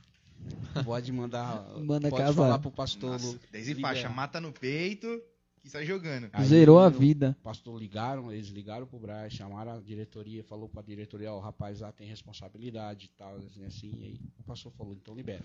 E quem fez o noivado, pastor Genésio Martins, que passou por essa igreja. Mas eu aqui. quero fazer uma ressalva nisso que o senhor tá falando, pastor, na sua história que você tá contando. O senhor tinha quantos anos na época que o senhor queria casar? 15. O senhor já trabalhava, Já trabalhava. tinha sua responsabilidade, Tinha carteira registrada. tinha seu emprego, Tinha. Tinha condições de sustentar a família, Pagava certo? Um aluguel. Então, você, jovem, jovem e adolescente de hoje, que você quer casar, nós estamos falando aqui, o pastor Reinaldo, ele quis casar com 15 anos, mas isso aí ele já tinha toda a estrutura para sustentar uma família. Então, hoje, com 14, 15 anos, já está querendo namorar, e, e qual que é o propósito disso? O namoro tem que ter um propósito. O propósito do senhor, na sua época, foi casamento, Casamento. porque o senhor já tinha condições. Tinha condições. Agora hoje, o menino não, não, não terminou os estudos, não quer nem saber terminar os estudos, não tem um emprego, é, não tem um compromisso com Deus, que é o principal, e ainda assim quer entrar num relacionamento. Aí o que acontece? Por que, que muita gente pergunta por que, que o Michel é contra um namoro de, de jovens? É justamente por causa disso. Porque se dá errado, a primeira coisa que vai acontecer é um dos dois sair da igreja. Então não tem, não tem propósito nenhum. Mas no caso do senhor foi diferente. Então o senhor queria casar com 15 anos porque o senhor tinha condição de sustentar uma família. Então fica de exemplo para você. Se você quer casar, trabalhe, eh, se estruture, porque para você poder dar. Quem casa quer casa. Minha mãe sempre falava isso. Tem que estudar. É, é, Consegue sair nem do ensino médio, que é E quer Tem casar, que- quer namorar. Eu, eu tive a oportunidade de uma reunião, eu sempre falo isso. eu Já, já preguei aqui e já falei sobre isso. Eu tive uma oportunidade, quando dirigi o Jardim Japão, de chamar todos os jovens, chamar todos os jovens numa reunião e falar isso para eles. Falar assim, olha, vocês querem namorar? Tudo bem. Se o pai de vocês concorda, é problema dele e de vocês. Por quê? Na, na nossa época, o namoro, irmão, era um sentado aqui e outro lá, lá distante. Não tinha esse negócio de ficar um perto do outro. Se agarrando. Se agarrando na frente da igreja, irmão. Se eu pegar de novo aqui, eu vou repreender, eu não quero saber. Porque eu já vi aqui essa semana retrasada aqui, um jovem aqui, eu falei, meu Deus, vai jogar, jogou a, a menina em cima da parede. Que isso? Eu falei, Chegou, sangue de na Jesus. encostou a próxima, parede, encostou, a cadeira. cadeira na parede, eu falei, Que não, na, na minha frente, Que isso? vou, eu vou cair pra cima, vou, eu vou fazer que nem era o Reinaldo de antes. Uma Pra cima de É. mim, meu Eu irmão. falei, "Ô, peraí, pra me namorar, eu- se eu fosse, por exemplo, é, e outra, jovem não ia em shopping, mesmo porque só tinha o Center Norte. É mesmo. Isso é verdade. Só tinha o Center Norte e não podia ir no cinema. Quem nunca ninguém ia no cinema, não podia ir no cinema. A doutrina da igreja não deixava, não permitia que um jovem fosse na- no cinema. Rolê sozinho no Fiat Rolê 147, sozinho, então nunca. esquece. E outra, para sair tinha que ter alguém acompanhando, ou uma irmã. Se, não, se, a, se a menina não tivesse irmã e você não tivesse um irmão, uma moça da igreja ia acompanhar os dois. Isso era determinado pelo pastor da igreja. Hoje não. Hoje o jovem pega a, a namorada e vaza, some. Vidro Tô escuro. aonde? Tô no shopping. Tô na praia. É, tem carro, vidro fechado. E aí? E a, e cadeira chegando na parede. Na época do. na Encostando Meu, na meu pai falava pra mim, rapaz, você vai namorar pra quê? Cara, Você responde pra mim. Aí ele falou assim: pra você namorar, você tem que tá, se sustentar e poder sustentar outra pessoa. Porque- então você não, não tem. Não namora. porque, ó, pastor, porque a pessoa assim. que, que não trabalha, pra que mulher é caro? Ô, Tem um, tem mulher é um, muito tem um, um- um ditado que fala assim: mulher gosta de carinho. Mulher gosta de carinho. Eu, quando eu vou ensinar. Carro quando, eu carinho. quando eu vou fazer o casamento, Roupa eu carinha. Falo, irmão, karatê, mulher mulher é gosta de caro, karatê. Mulher é caro. Eu vou namorar, pai, me dá um dinheiro que eu vou levar minha namorada no cinema. Vai trabalhar. Ixi, que história é essa de me dar um dinheiro? O cara passa o dia inteiro em casa, não faz nada, não Olha, eu, ajuda eu, nu- mãe. eu nunca pedi Aí pro meu pai nem pro pra minha pai. mãe é, dinheiro pra mim sair com a minha namorada, nem pra comprar algo pra ela. Sempre corri Só atrás da... né? Só justificando. Não, eu sempre porque eu aprendi assim, cara. Eu vou É. pedir dinheiro pra Mas mim é o gastar com certo, a minha é namorada certo. no, no- sei lá, no, no shopping, Ah, alguma é, coisa vai- assim. Eu vou no shopping, não tenho dinheiro pra comprar uma pipoca? Nem é, É. é, complicado. 15 Então, Ó, reais, rapaz. o que, ó, o que a tá, o que a gente tá falando a aqui. gente tá Vender entrando no assunto e tem pergunta, tá? Só pra lembrar. Mesada. Vamos só fechar isso aqui que tá bom. Mesada, meu Mesada. pai me dava uma Mesa- mesada, mesada na, cabeça. era mesada. mesada. Mesada você- no meu tempo era, era uma mesada na cabeça. Pra você, Tinha que trabalhar. pra você jovem, Mesada? pra você Rapaz, jovem que tá assistindo, fala assim, casa. "Ué, toma Olha lá, se eu vergonha, ganhava uma coisa. pra, Eu acho Pra isso você, sustento, jovem, que tá, que tá assistindo, ó, o que nós estamos falando aqui não é que é proibido você, porque pra acontecer um casamento tem que ter um começo, Tem que ter um certo? começo, tem que ter um início. Não é isso que a gente não tá falando que você não pode fazer. O que nós estamos falando é que se você puder segurar o máximo pra você estruturar a sua vida, pra poder dar início ne- nessa outra fase da sua vida, que é um relacionamento com outra, pessoa, o máximo que você puder esperar pra você se organizar, faça né? Porque é, é constrangedor fazer isso que o senhor, que o senhor tá falando. Vai pro cinema, ô pai, me dá um. É, Entendeu? exatamente. É constrangedor. Então, estrutura a sua vida primeiro, é, se direcione, certo? É, gente- estude, trabalhe, e aí sim você vai. Falando de estudo, eu, É difícil, é chato demais, mas eu, é, tive, uma- é, eu tive uma oportunidade no Japão de reunir todos os jovens. Jovens que estavam noivos, jovens que estavam eu conheço a história, hein, pastor? E eu falei pra eles assim, vocês querem... é, Eu tinha, tinha jovens que estavam trabalhando, nada contra quem corre... Porque eu bati caixa na Garoto, eu bati caixa em vários transportes antes de trabalhar com, de, por conta própria.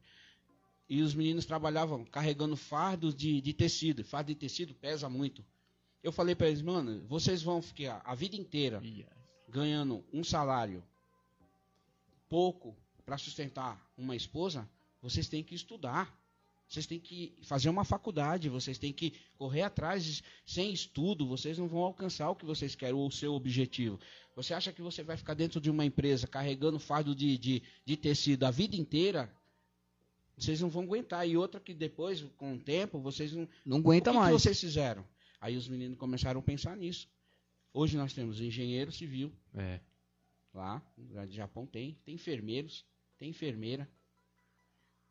Eu, eu sempre gosto de citar o Felipe, porque eu chamei o Felipe agora, e falei, Felipe, você vai casar, cara, você está pronto, pró- próximo do seu casamento. Pastor, pastor, o Felipe me contou isso. Ele falou que Eu falei, foi, filho, foi um conselho do Senhor que pelo amor de Deus, abre o seu olho, tá trabalhando, vai estudar. E ele foi.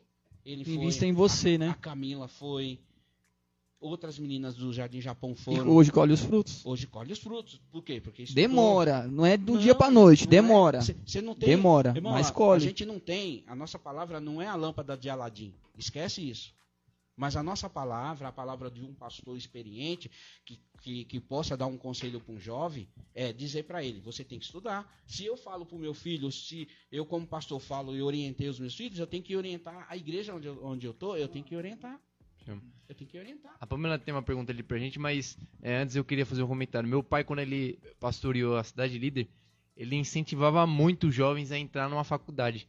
E o que mais. E, e isso meio que revolucionou lá, porque despertou uma, uma, uma vontade nos jovens. E os jovens começou a correr atrás de uma faculdade. E chegava direto, pastor, tô, entrei numa faculdade. E ele é isso aí, irmão. Tem que estudar pra você ter estrutura na sua casa, poder casar.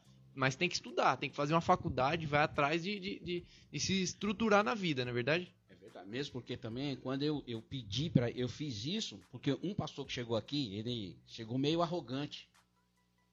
Ah, que eu sou é, mestre em teologia e pá, ele era o cara. Só que ele veio pra cima de mim, né? Entendeu? Eu fui perseguido, mano, dois anos. Eu vou tirar aquele miserável daquela igreja. Olha só. Você entendeu? Cristo. Alguém falou pra ele, você não mexe ali não, que ali tem joelho no chão.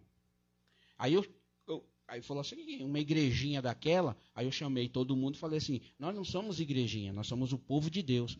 Então estuda, vai em frente, batalha. Tá lá hoje, vocês estão vendo, vocês sabem, vocês conhecem a história de pessoas ali que estudou, hoje é, hoje é enfermeiro, hoje tem engenheiro civil, hoje tem pessoas que É estão- já que terminou a faculdade, tem gente querendo fazer outra. Felipe, eu louvo a Deus pela vida do Felipe, quero que ele cresça mais. Se ele se ele se Deus abrir a porta dele abrir aí 10 escritórios de contabilidade, Deus abençoe a vida dele, não tem ambição nenhuma em nada de ninguém. Ele Verdade. que seja abençoado, ele abençoa a igreja, ele ajuda quem precisa. Irmão, vai em frente, Deus é contigo. E ele ouviu o conselho. E melhor de tudo, o melhor de tudo do que o senhor falou é homem de Deus. É. Faz a- Vitinho. A Pamela, a Pamela tem uma pergunta pra gente. Na verdade, duas, né? Se eu não me engano. Tem uma lá em cima. É duas ou uma? Se você quiser fazer do Lucas aí, tem uma, Uma uma que eu conheço aí do Lucas. A outra é Mariana? É, a Mariana. Vai na ordem aí que foi comentado. Tá. A pergunta da Mari. Queria saber mais sobre instruções de jovens à passagem de grupos. Por exemplo, casou vai para as irmãs e varões? Isso mudou hoje. Por quê? Não, na verdade, é, sempre, sempre foi assim. Então, se- naquela época, por exemplo, a Linda casou, quando nós nos casamos, nós- é, a Linda tinha 21 anos. Então, de imediato, passava a já cantar no grupo das irmãs. As irmãs, né? Porque já separava. Era, era muito difícil, era raro. Hoje não, hoje é, o jovem casa, ele fica até cinco anos na- na- no grupo de jovens.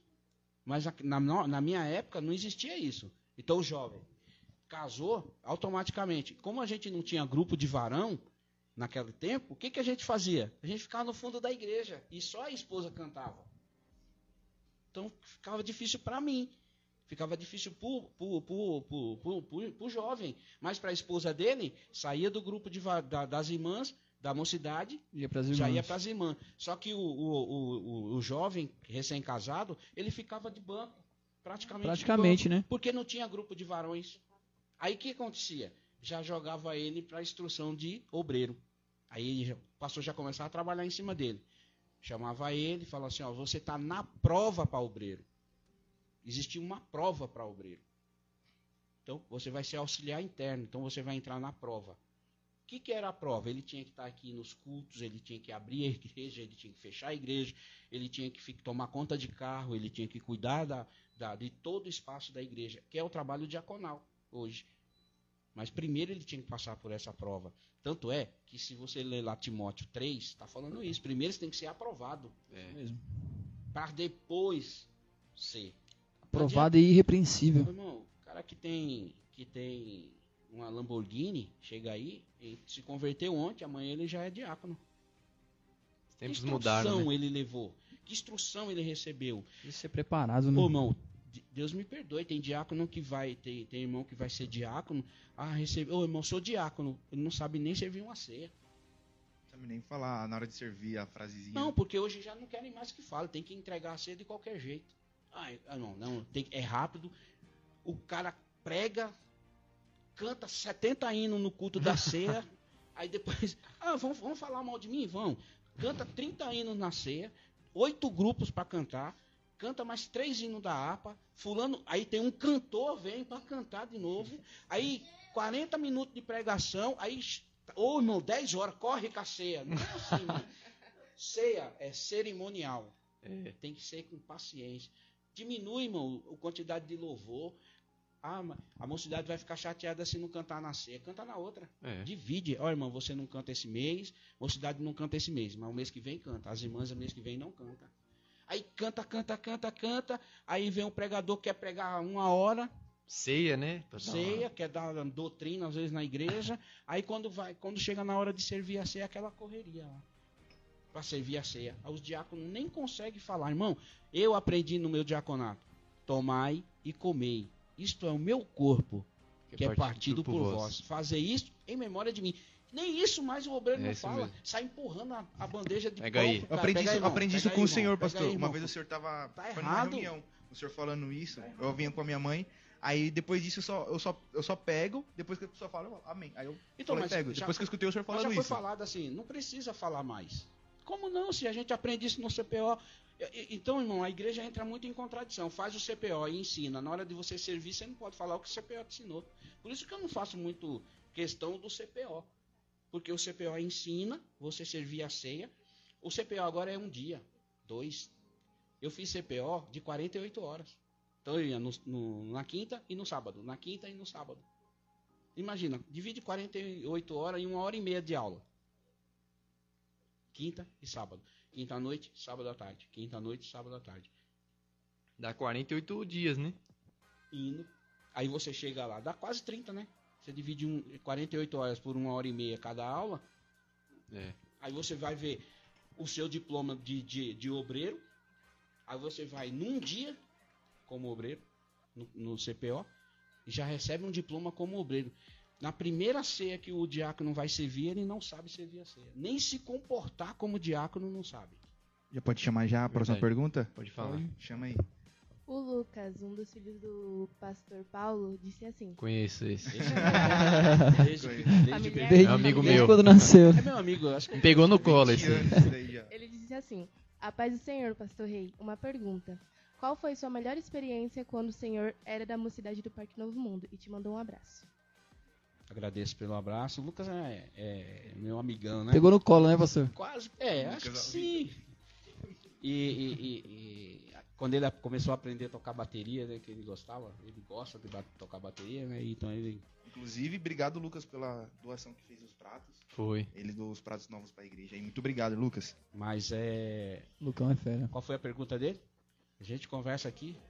A Sua melhor, experiência, Minha melhor experiência foi, foi conhecer a Linda. Eita! Chama ela aí, chama Coloca um ela. efeito de coração aí, Meu Deus. Vitor, Vitor. É, a maior experiência foi, foi conhecer a Linda, né? Na É, mocidade, na né? mocidade. Da eu mocidade. Tava, tava no grupo e, na verdade, quem chamou ela pro grupo fui eu.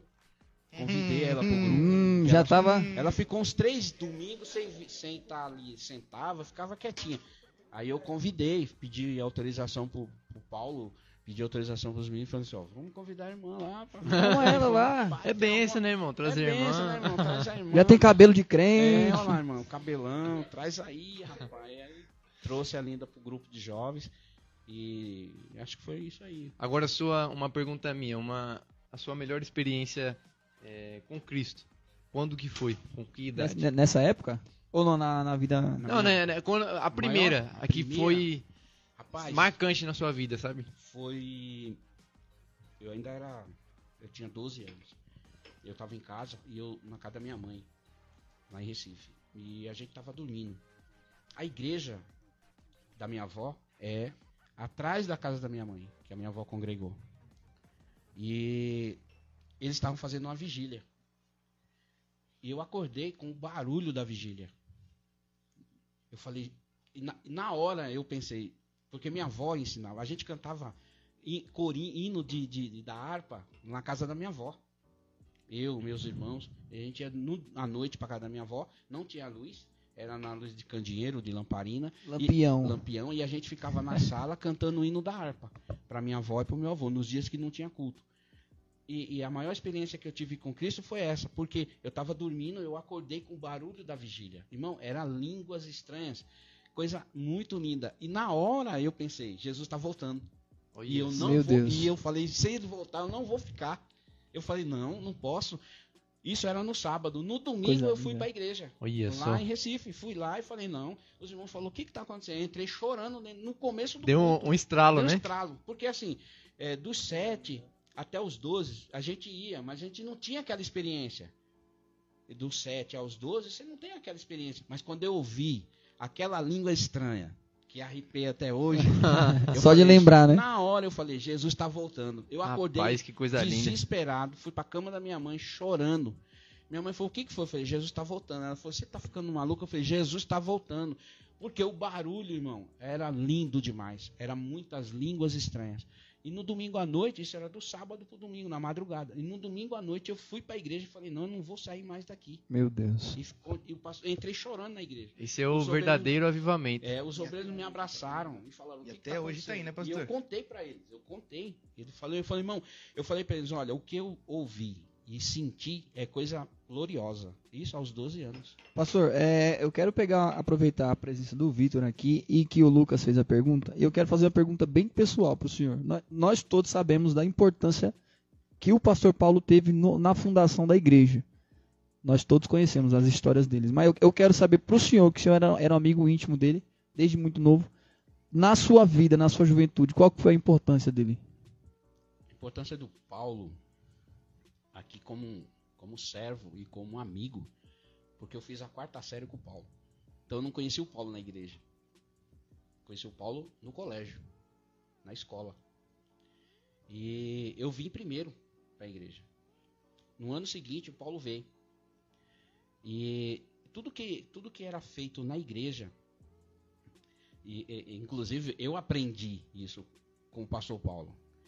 Às vezes o pastor Rogério fala assim: o pastor Reinaldo é, é, é expert em fazer púlpito. Por quê? Porque a gente tinha primeiro aquilo que eu falei, o jovem ele tinha uma visão de estar perto dos obreiros. Então a gente tinha a visão do irmão Cordeiro, do irmão Diniz, do Rui. Então essa foi a nossa escola. Então, como o, o, o Paulo, muito cedo também trabalhando, é, se enveredou no caminho da, da, da obra de, de, da igreja e na obra material, construção. Se eu não me engano, ele aprendeu até com o, o irmão Cordeiro, o não Cordeiro, foi? O Cordeiro levava, pegava os meninos aqui e levava para obra, foi, pra, pra desde novo. Ele falou assim, ó, pelo menos você sabe instalar um chuveiro. É. Ele falava isso. Ele falava assim, Macambira, você pelo menos tem que saber instalar um chuveiro. Por quê? Porque no dia que queimar, fora de hora, você sabe trocar. Então era isso, era essa a instrução que a gente tinha. Porque a gente não tinha internet, a gente não tinha é, Facebook, Instagram, isso não existia. Então, o que, que a gente fazia? O nosso foco era olhar para os obreiros mais antigos da igreja. Coisa que obreiro antigo está sendo abandonado. A história do obreiro não tem valor.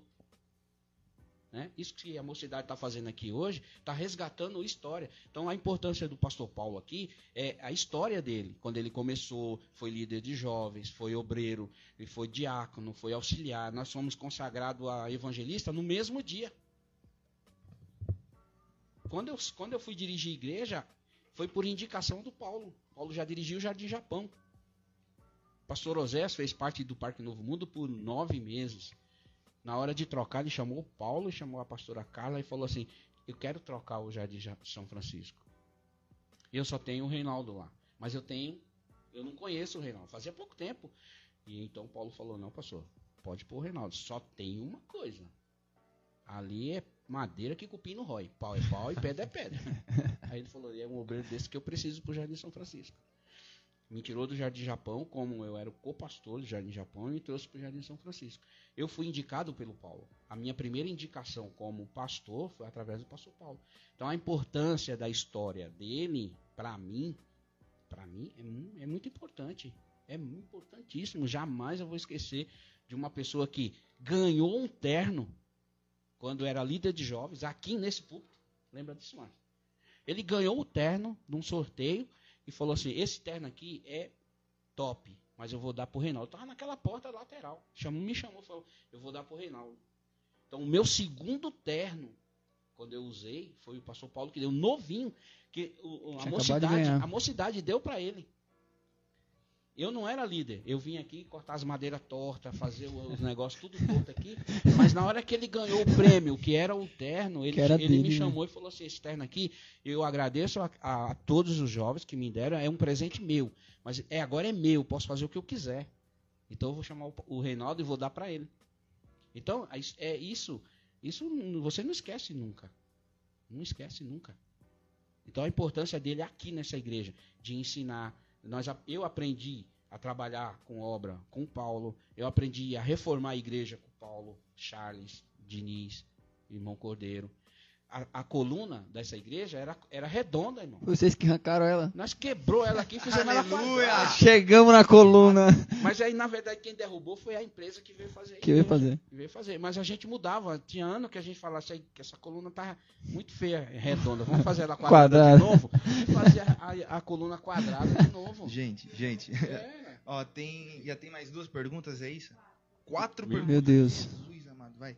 Mande. A, a, pergunta da Mari é, pastor, sua melhor experiência também no pastoreio é batizar uma ovelha? É, levantar uma obra na igreja? O que é? É ganhar uma alma.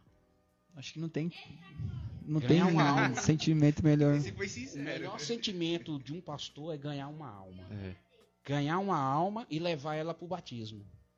Porque a igreja você reforma e depois te trocam. É. Fica é, lá, fica, né? né? Fica lá para os irmãos usufruir. Quando eu estava quase terminando a obra do, do, do, do, São Francisco, eu chamei o pastor Fábio e falei, ó, minha situação é essa, essa, essa, eu preciso me afastar. Eu tinha pouco tempo que tinha tido um infarto e eu falei, não consigo mais, não vai dar. Então é melhor eu, eu me prevenir do que ficar doente de novo, porque eu infartei no púlpito da igreja. Rapaz. Eu estava no ciclo de oração, sentado no púlpito, e eu infartei no púlpito da igreja. Então, na verdade, a maior experiência como líder, como pastor, é quando uma alma se salva. Porque a alegria do pastor não é ver só a igreja cheia, mas as almas sair do inferno e vir para o reino da glória. Pra luz. Eu, pastor, deixa, deixa só, um, só um segundinho, Renan. Vou pegar um gancho nisso que o senhor falou. Você que está assistindo, se tem algum jovem que está assistindo que, que almeja um, um ministério de obreiro, primeira coisa que você tem que fazer, valorize quem veio antes. Respeita a história de quem veio antes. Esse cara que nós estamos falando aqui, pastor Reinaldo Macambira, é um é um homem que estava fazendo obra na igreja, quebrando parede, serrando madeira, colocando fogo. Quanto tempo que o senhor tinha saído do hospital? Fazia uma semana. Uma semana que tinha sofrido um infarto.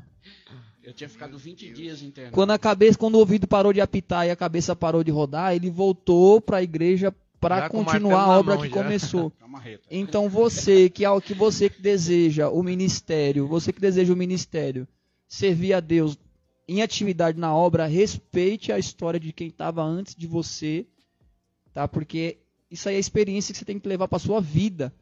Porque não adianta você estar bonitinho aqui, cheirosinho, perfume caro, terno caro e você não tiver, não ter história com Deus. Então tem que ser respeitado isso. Não pode, é, são coisas que não pode ser apagado. É. A gente fez aqui a pergunta a respeito do pastor Paulo, ninguém pode apagar o que ele fez aqui. Não, Jamais. De forma nenhuma. como líder, como é, é, obreiro da igreja, sempre deu exemplo. Estava com a gente em todos os trabalhos da igreja. É, quantos jovens aceitou Jesus por conta de pregação? E a gente viu isso. Cuidado com o jovem, cuidado com a, com a mocidade. Ele tinha um, um- um cuidado com o jovem, com o grupo de louvor. Muito, era Adorava Nossa, cantar. ele Querendo ou não, pastor, cantar. Se hoje a gente tá aqui, são por causa de, de homens como vocês. Sim, com certeza. A gente é só fruto do que vocês fizeram. Tudo uma coisa. obre- passado. Às vezes a pessoa fala, o, ah, o obreiro saiu do Parque Novo Mundo. Mas se você for lá atrás, no- na história do Parque Novo Mundo, tem a mão dele aqui, tem o dízimo dele aqui, tem a oferta dele aqui, tem o trabalho dele aqui espiritual, tem a oração que ele fez aqui, tem os, os evangelismos que ele fez aqui. Nós fizemos aqui com o Charles o Abala, o Abala Parque Novo Mundo. Isso eu lembro. Irmão, nós conseguimos um caminhão em cima da, da- na Praça Novo Mundo Meu Deus. juntou as três igrejas. O que está faltando, eu, eu vejo às vezes, é assim, e isso eu, fiz, isso eu falei numa reunião de obreiros. Às vezes a gente quer cobrar muito a- a- as sub, mas as sub são sobre, subcarregadas. Elas estão sobrecarregadas de tanto trabalho. Ela tem que atender regional, sede, Parque Novo Mundo e os cultos deles. Mas mesmo assim,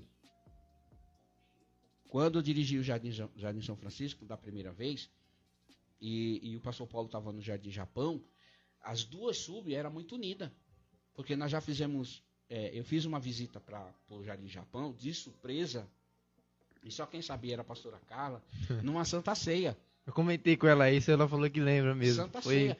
Eu, eu, eu falei, eu chamei a igreja. a- todo- Oi? no terceiro. Eu acho que Ah, tá. tem uma, a próxima pergunta é dela. Todo terceiro sábado, todo, Ó. todo terceiro sábado era é, era para ser Santa Ceia na Subs. Então, eu- no terceiro sábado era a Santa Ceia nossa. O irmão falou: "Pastor, prepara a ceia". Eu falei: "Não". Mas vai ter ceia? Vai. Como não vai ter ceia se não vai preparar a ceia? Eu falei: "Não, não precisa preparar a ceia". Aí não preparou a ceia. E toda a igreja veio para a ceia. Quando chegou na igreja, o pessoal achou estranho, falou: "Cadê a mesa? Cadê o pão? Cadê o vinho?" Eu falei, ninguém vai cear aqui. Nós vamos cear no Jardim Japão com o pastor Paulo. Todo mundo, todo mundo. Algo marcante, né? É, aí, e ele não sabia, só quem sabia era a pastora Carla. Eu trouxe, levei todo mundo lá. O Jardim Japão. Teve multiplicação dos pães lá, né? Pra fazer Eu a falei- ceia. aí ele ficou assim, eu falei, fica em paz lá. não. Né? Ele tava cantando. Então ele, quando ele me viu, ele fez assim, ó.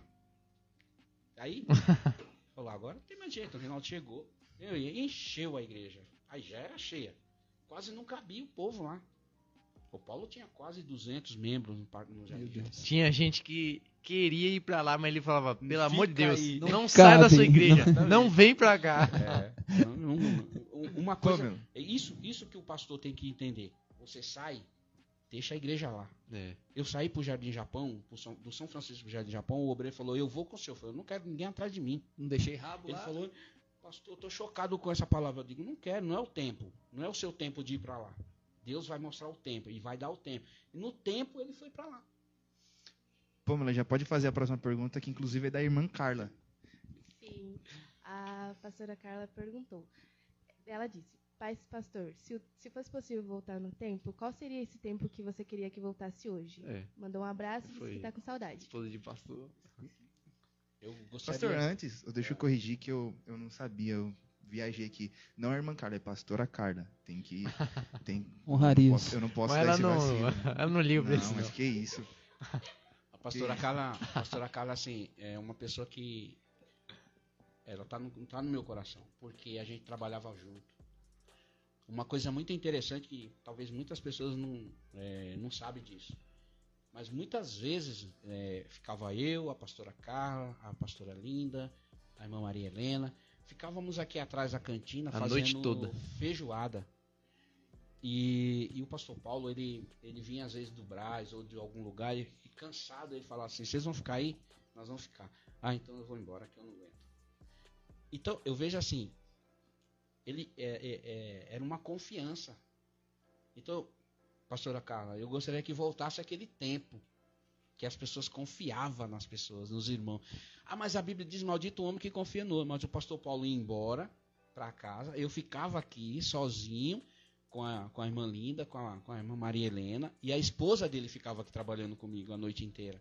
Isso era, chama-se confiança, respeito, porque é isso que tem que ter, principalmente no obreiro.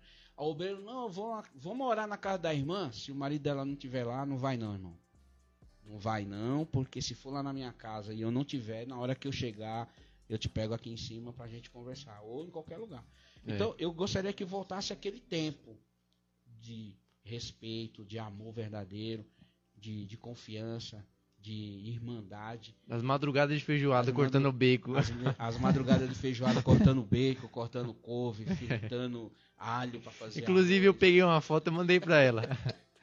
Cara de acabado, todo Nossa. mundo. Não, era, já era de manhã isso. Não, mas ele tá falando isso, mas tem uma foto sua dormindo lá atrás. Tá? Tem, oxi. Falando, falando nessa. eu acompanhava nessa- isso aí, rapaz, Mas mas, a eu não gente- aguentava, A menino gente novo. vendia Não... 400 marmitex de É, feijoada. eu lembro. falando, ó, falando em foto aqui, não vai dar pra colocar. Não, eu, levo até lá.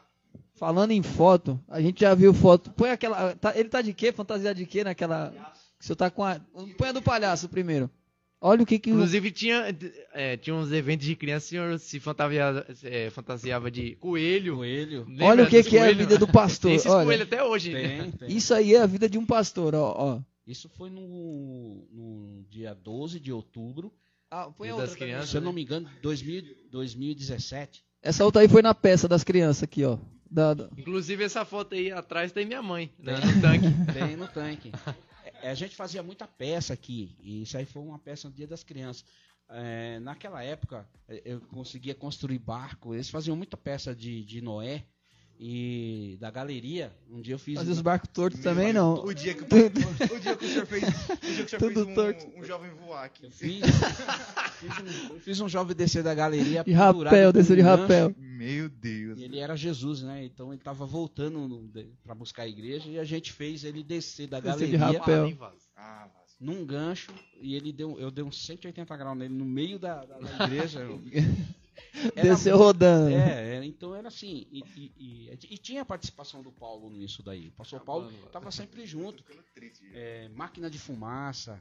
é, aqui, tem uns, uns pregos aqui, ó. Tá vendo esses pregos aqui, ó? Três pregos. No... Ah, esses aqui? Três cruzes que eu coloquei aí pendurado com Alex. Que furou o chão. Como é que o senhor pendurou, Alex? Não, ele era fino. Não, era o outro maluco. Não, mas na época também ele era. Não, o Alex com 14 anos. Ele era fininho. Fininho, só tinha cabeça Só só. cabeça. Só cabeça, bicho. Ô, Era... mas era cebola, né? Que ele parecia um Cebola? É, esse- Apelido antigamente era cebola. né? Nessa coluna aqui da igreja tem três pregos. E ninguém sabe que, pra que, que eram esses pregos. Era as três cruzes. Três cruzes que a gente colocou os meninos pendurados. Agora, quem que foi os dois ladrão? Essa é... Quem era Jesus? Jesus todo O mundo Alex. quer ser, né? Alex era Jesus. Marcinho. Foi. E o Alex, os dois ladrão. Então a gente colocou eles pendurados aqui. Eu fiz um, um- um- Fizeram um passarinho pra mim, um pombo, e eu desci ele da galeria até no, até no barco de Noé. Então, Caramba. aí quando eu ia fazer esses eventos, o pastor Paulo falou, vamos fazer um evento. Aí chama Nessa época tinha muito teatro, né? teatro, Peça. peça, e o pastor Paulo estava muito envolvido nisso também. Então aí a, a, a irmã Suzy falou assim, chama o Reinaldo, porque ele é o de, defeitos especiais. Era Perfeito. os defeitos Irmã Suzy, eu especiais. conheço, É, né? muito da hora. Então eram os defeitos especiais. Mas a gente tinha essa união de fazer peça na igreja. Final de ano, nós fizemos aqui uma peça. Paulo, quando entra em é, é, é, no Aerópagos, lá em Roma, e ele vê os deuses. Aquela passagem que ele vê o templo, o altar ao Deus desconhecido. Ao Deus desconhecido. E ele prega sobre ao Deus desconhecido. E a igreja inteira eh, fizemos os altares, colorimos os altares e colocamos os ídolos. Era assim. Então é, isso atraía o jovem. Hoje o que atrai o jovem? Ah, vamos atrair o jovem para a igreja. Aí vamos. Desculpa, eu acho que até exagero meu. Vamos pôr uma mesa de ping-pong aqui. O jovem vir. É, hoje a gente vê igreja, irmão, que tá tudo pintado de preto. Church. Entendeu? Tudo pintado de preto. É, mó da hora. É da hora por quê que é da hora? Irmão, Parece um show, eu vou né? ser Cê- sincero, irmão. Eu gosto. Eu vou ser sincero. Quando canta hino aqui, que apaga a luz, irmão, Jesus é, é luz. Irmão. A igreja é luz. Você é bem. Você é luz, irmão.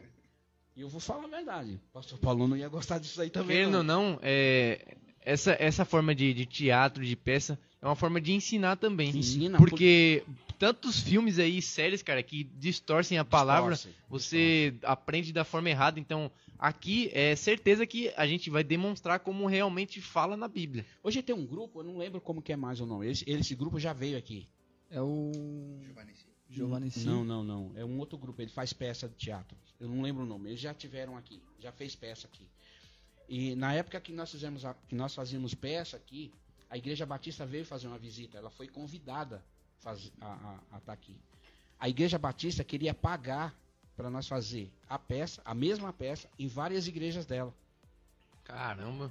Eles queriam pagar para nós. Falou, nós vamos pagar para vocês, vocês vão fazer a, a mesma. teatro do Isso, Mundo. isso aí é uma pregação. Então nós vamos- queremos isso aqui na nossa igreja. Nós vamos conversar com a diretoria da igreja e nós vamos levar vocês a, a todas as igrejas. Vocês não vão fazer de graça. Aí a gente falou, não, não. A gente só fa- faz primeiro com a autorização do ministério e sem cobrar nada. Sem cobrar nada. Quem tinha um. Quem fazia muita peça. É, fazia não, ainda faz. É minha tia, minha tia Sandra. Não sei se o senhor vai lembrar dela. Acompanho, acompanhei ela aqui quando ela Ela, fa- ela, cara, ela fazia uma peça é, de Adão e Eva sensacional. Ela fez aqui nessa igreja ainda. Meu pai chamou ela pra fazer, porque cara, era sensacional a peça que ela, ela tinha uma equipe só pra fazer peça. Pra fazer peça. Cara, e era top, a peça dela era Quem sem gostava muito de sem fazer igual. peça aqui era o pastor Isauro. O pastor Isauro também, na época que ele congregou conosco, ele fazia peça, ele gostava, ele vinha e ajudava a gente muito nas peças. Mas, a- mas nós fazíamos muitas peças. Então vou. Tem, tem mais um. Manda lá, Pamela.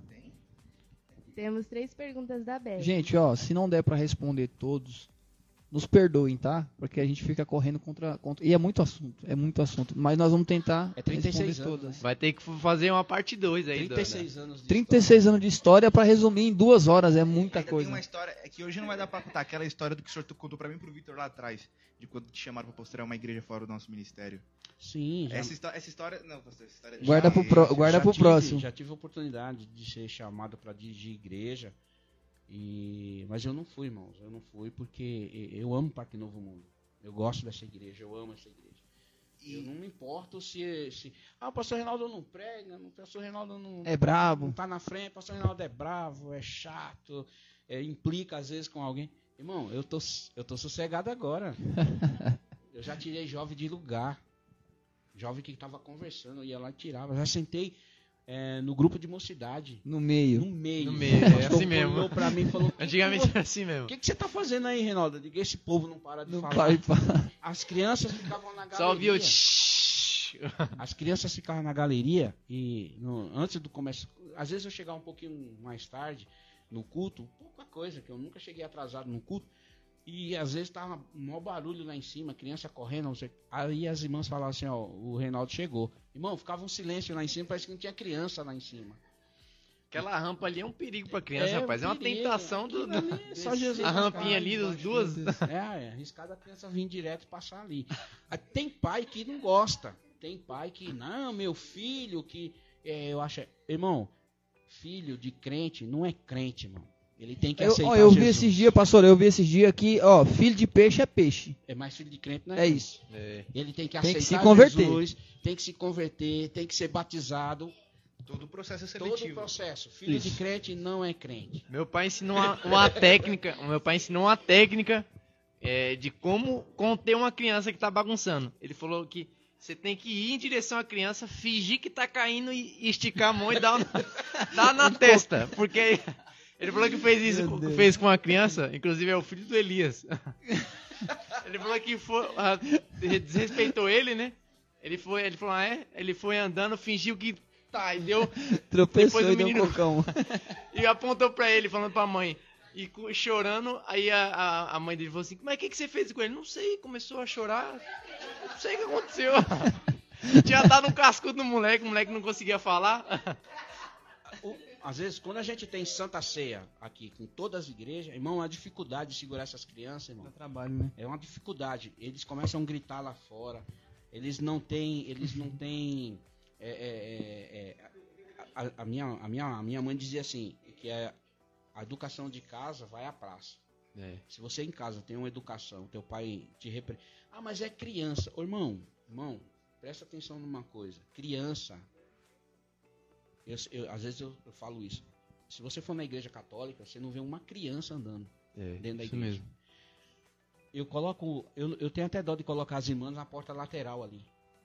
Outro. É, Arruma, porque é um. é, tem irmã que já é mais forte que o marido. Braço É, esquerdo já O braço esquerdo, se ela der um soco no marido, ele mata ele um soco. Porque ela fica ali, coitada, abrindo e fechando. Abri... Quer ver outra coisa que eu acho ridículo? E é- não é nossa igreja lá fora, é aqui no Parque Novo Mundo. É aqui nessa igreja aqui. E é porque a pessoa não aprende. É. Acabar de cantar. Vai cantar o grupo fulano de tal. Acabou de cantar. prrr, 50 sai ali naquela porta. Isso é varões. Isso é varões. Isso é mocidade. Isso é grupo das irmãs. É, isso é, irmão, isso é ridículo. Eu aprendi isso Só daí que também. se- precisa ter uma orientação, irmão. É. A mocidade acaba de cantar o hino na Santa Ceia, as outras igrejas tá tudo aí. Irmão, senta, irmão, dá um tempo, sai um por vez. Eu já fiz, já fiz jovem voltar. Eu não tô aguentando. Mentira, você tá aguentando, você tá aguentando até agora?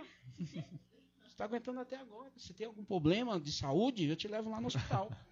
Porque é ridículo. Irmão, fica ridículo isso para a igreja, irmão. Os visitantes. A galeria lotada, a igreja, a nave da igreja lotada, o pregador tá aqui, visitante, veio de outra, de outra igreja. Ele, ele orou, ele consagrou, né? Aí canta, canta, canta. O irmão fez um jejum, consagrou, leu a Bíblia, ele faz na hora de pregar 30 minutos. É. É uma hora, irmão. Diminui o louvor, aquilo que eu falei. Cantou? Senta, irmão. Sai um por um. É. Sai a cavalaria inteira.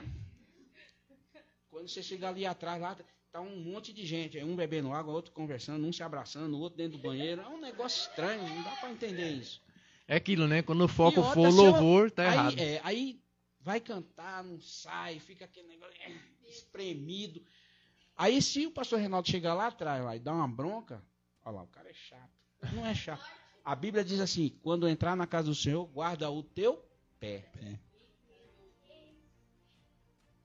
Quando sair de casa, vai no banheiro. É. Você tem algum problema de, de bexiga solta? Vamos lá no médico que a gente resolve.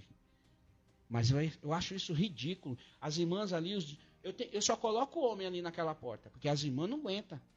Daqui a pouco as irmãs estão assim. E aí, pa- e aí, meu amor? Porra. Por quê? Porque tá fazendo uma musculação ali.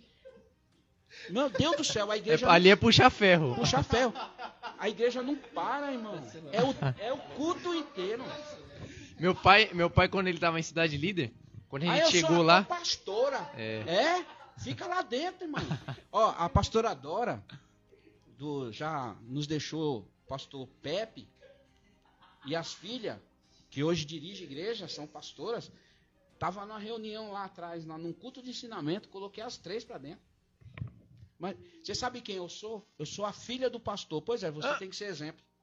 Se o exemplo Aqui, não vir de você, Bateu, se o exemplo não vir de você que é filha do pastor, e você está aqui fora da igreja, Filha, desculpa, você está dando um mau exemplo. Quer fazer uma reunião? Faz no horário da reunião. É. Está tratando do congresso? Chama na hora. ah, pastor, preciso de um horário para fazer uma reunião com as irmãs. Aí faz reunião fora de horário, o culto está rolando aqui. O pastor ficou ah, duas horas na casa dele, lendo a Bíblia, orando, pedindo uma palavra. Aí vai lá para trás conversar, tomar café. Aí o pessoal já encrencou comigo por causa do café. Nossa, não vai ter café? Não, se, eh, só faz café aqui por causa do, pastor- do irmão Claudinei. Quando ele tá aí, ele corre, faz o café. Eu já falei para ele, não faz, irmão. Vai tomar café em casa. Sabe? É, per- se perdeu-se a regra. Eu vi um vídeo esses dias do pastor falando, Eu- irmão, você ficar sem beber água um pouquinho, sem comer, você não vai morrer não. Mas não. Dá tempo de Não chegar vai. em casa. Ô, duas horas de culto, irmão. Tem- ó, a live é doutrina. Duas horas de culto, você não aguenta ficar sem ir no banheiro nem tomar água, irmão. Então, pelo amor de Deus. Quando você Tem algum lá, problema aí. lá no céu não tem banheiro. lá no céu não tem água. É por isso que não vai. É aquilo, na, quando, a gente tá, brincadeira, brincadeira.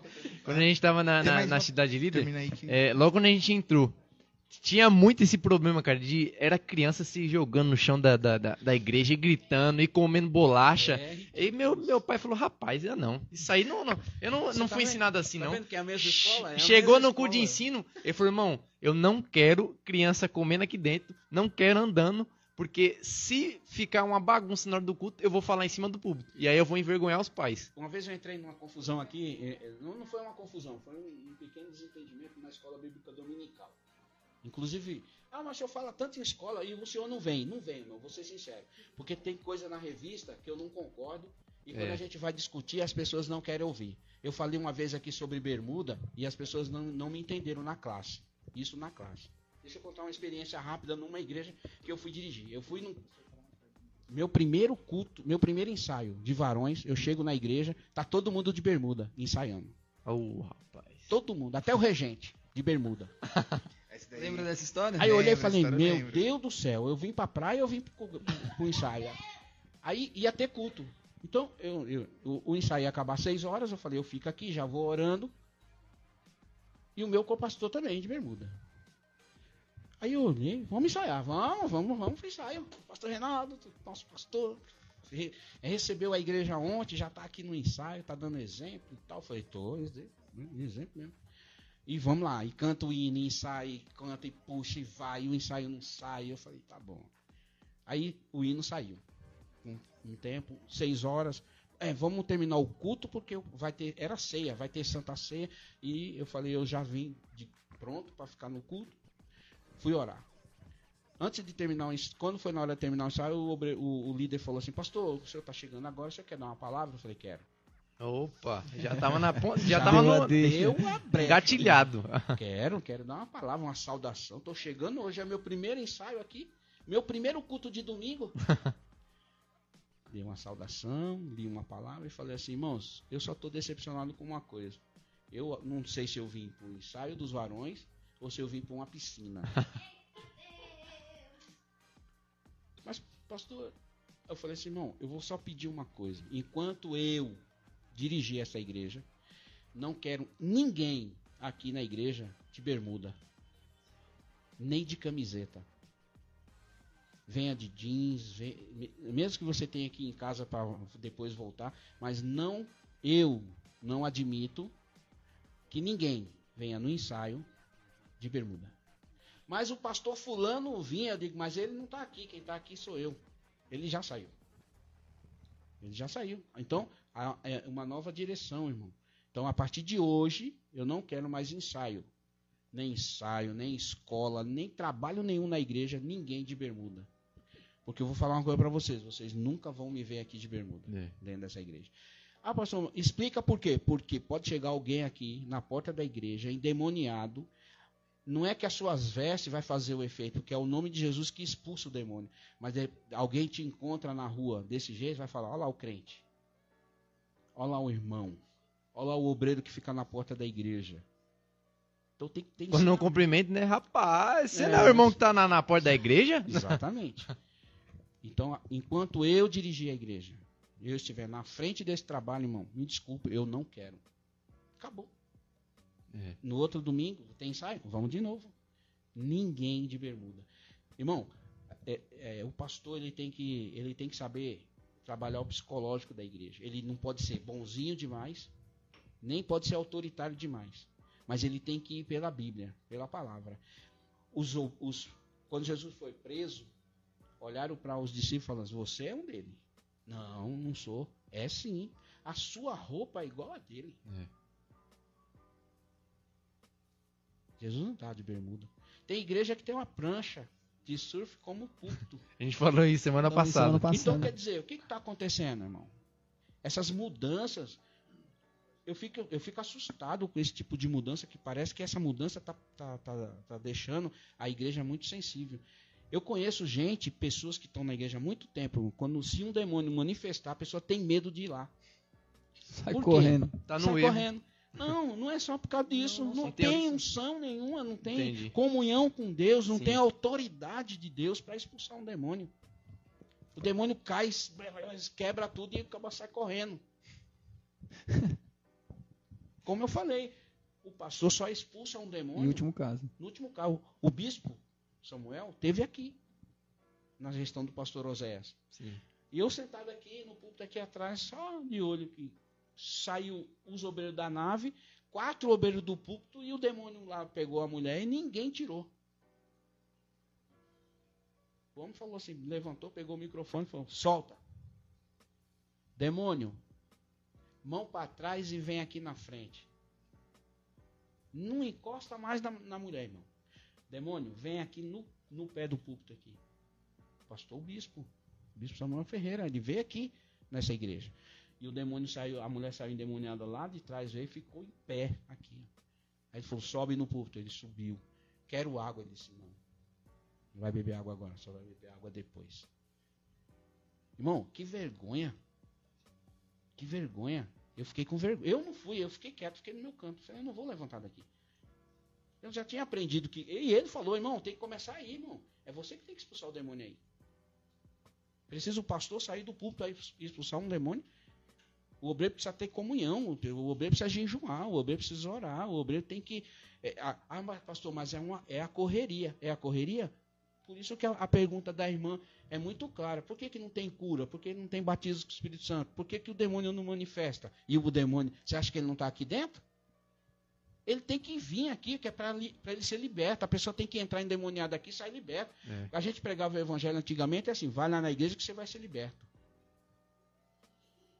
Vai ser liberto. Às vezes a pessoa e- e cai endemoniado. Os, os obreiros têm medo?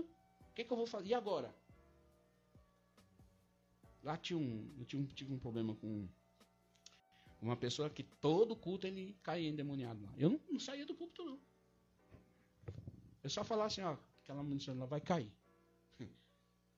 Fala, vai, não vai não, pastor. Vai lá, encosta perto que ela vai cair.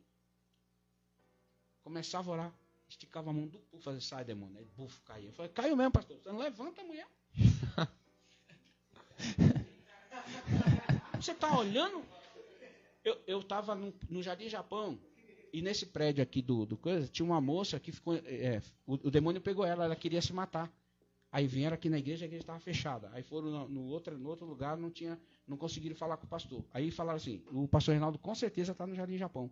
Pegaram o, o irmão da moça, pegou o carro dele, um carro importado, foi lá na igreja, me pegou lá. Falou: senhor, pastor Reinaldo, sou eu. O senhor pode me ajudar? Posso. Aí as duas meninas da igreja estavam junto. Eu falei: o que está acontecendo? Ele falou: não, pastor, vamos lá na hora o senhor ver. Eu falei: tá bom, então vamos. É aqui no Parque Novo Mundo. Chamei um obreiro da minha igreja. Falei: vem cá, vamos comigo. Cheguei na casa da moça, a moça tá dentro do quarto, irmão, toda torta, toda endemoniada, toda torta ali. Aí entrou o pessoal lá para dentro do quarto e a mãe da moça falou: Pastor, já veio três pastores aqui, não adiantou nada. Continua do mesmo jeito. Teve um que, que a minha filha riu da cara dele. Falei, não, o demônio riu da cara dele. E aí ela falou assim: Eu não quero atrapalhar o senhor, pastor. Entra lá na porta. Pode entrar lá no quarto. Aí eu entrei, irmão, um apartamento chique, irmão. Muito, nossa, coisa linda o apartamento. Entrei. Quando cheguei na porta do, da- do quarto da moça, ela virou para mim e o demônio falou na boca dela assim: Quem mandou chamar ele aqui? Meu Deus. Aí eu falei: Posso entrar aqui? Ela falou: Pode, fica à vontade. Quando eu entrei, o demônio falou de novo: Quem chamou ele aqui? Aí o meu obreiro veio, abre a Bíblia e falou: Pastor, vamos ler um versículo? Eu falei: Eu vim ler Bíblia, pro diabo, rapaz. Eu vim aqui para expulsar. O diabo conhece a Bíblia melhor que eu e você, varão. Vamos expulsar isso aqui, rapaz. Nós não foi chamado aqui para ler Bíblia pro Satanás, não. Nós viemos aqui para Vamos ler um, um Salmo 91, Vamos ler o pastor? Salmo 91 todinho pro demônio? Lá. Aí ele... Nós oramos lá, expulsamos o demônio. Eu saí, o demônio voltou, eu fui lá, expulsei de novo, falando, você não vai voltar não, que eu não tô aqui para brincadeira não. A Cambira é ignorante até com o capeta. A moça, até hoje, casou, tá Qual na foi que seu pai falou? É, é- é madeira, que Madeira cupim não rói. Tá na igreja até hoje. O esposo é obreiro da igreja. Tá lá, vivendo uma, uma vida tranquila. Eu vou levar um obreiro para expulsar um demônio. O, o camarada quer ler a Bíblia pro demônio. Ah, Jesus falou, vai, Conhece em meu pra frente nome, já, né? expulsa os demônios, É. irmão. Vai ler Bíblia, vou- vai fazer um culto. O, o cara tá endemoniado lá, vamos fazer um culto. Nós abrimos esse culto. Vai cantar hino pro demônio? Não, você tem que chegar lá e ter autoridade para expulsar. Olha, demônio, eu vim aqui para expulsar você em nome de Jesus. Não sou ninguém. Aí tem que ter cuidado com gravata. Ô, mano, nós foi numa casa no Gravata, Japão. né? Isso aí eu já. Nós foi na- numa Isso casa é no, pior que ensina, né, no? Jardim Japão. Isso aí eu conheço essa. Que até os cachorros pe- o demônio pegava. Eu já ouvi essa história já. Misericórdia. Até os cachorros o demônio pegava na casa. Era muito demônio. Aí você vai cantar, aí você vai cantar, você vai cantar, vai cantar um hino, lê um versículo Aí tá o, demônio aqui, ó. para uma legião. Não. Por isso que o obreiro tem que se preparar. É. O obreiro não tem que se preparar para vir para o púlpito, não, irmão. O obreiro tem que se preparar para ter uma vida em comunhão com Deus. Para ele ter a autoridade de Deus na vida dele. Pastor, agora vamos fazer só a série de perguntas, sem a gente ficar puxando, senão a gente não vai perguntar hoje. Já tem cinco perguntas Não, acumuladas. mas eu tenho, pastor. eu tenho uma que eu tenho certeza que ele vai gostar de responder. Tá, Vou deixar pro final. Deixa pro final então. Então comecem aí, meninas. São cinco perguntas, pastor. Temos três perguntas da Belle. Vamos lá, vamos começar pela primeira. Como podemos saber que Deus está falando conosco? Como podemos diferenciar se, se somos nós que estamos falando ou o Espírito Santo? Primeiro, que quando Deus nos usa, o Espírito Santo ele, ele age muito forte na- no nosso corpo material, na, na matéria. Você são, são reações que você tem no corpo que você sente que não é você. É, é- é espiritismo? Não, não é. Não é isso. É que você sente. Você sente. Eu já orei por alguém que eu fiquei com o braço doendo uma semana. O braço travou e doía. Mas quando a gente. é, é, é, isso, quando a gente sente o Espírito Santo, primeiro, a gente sente um abalo no corpo, no corpo material, na alma e no espírito. Aí a gente entende que é Deus. Porque quando você sente a presença de Deus, é uma coisa. Alguma coisa é- diferente, é, né? é- é muito diferente. É, é praticamente inexplicável. Mas você sente gozo, alegria. Você fica. é, o seu corpo fica diferente, você sente isso. Então você, e principalmente quando Deus está falando. Quando, agora, tem situação que tem o profeta, a profecia e a profetada. E a profofoca. E a profofoca. Então é, é uma coisa muito séria. A profofoca é que o cara sabe que a pessoa está fazendo alguma coisa que não está. Então ele vai e profetiza em cima daquilo. A profetada é que tem gente. Eu já vi profeta profetizar casamento para irmão casado. Deus vai te dar. Aí é profetado.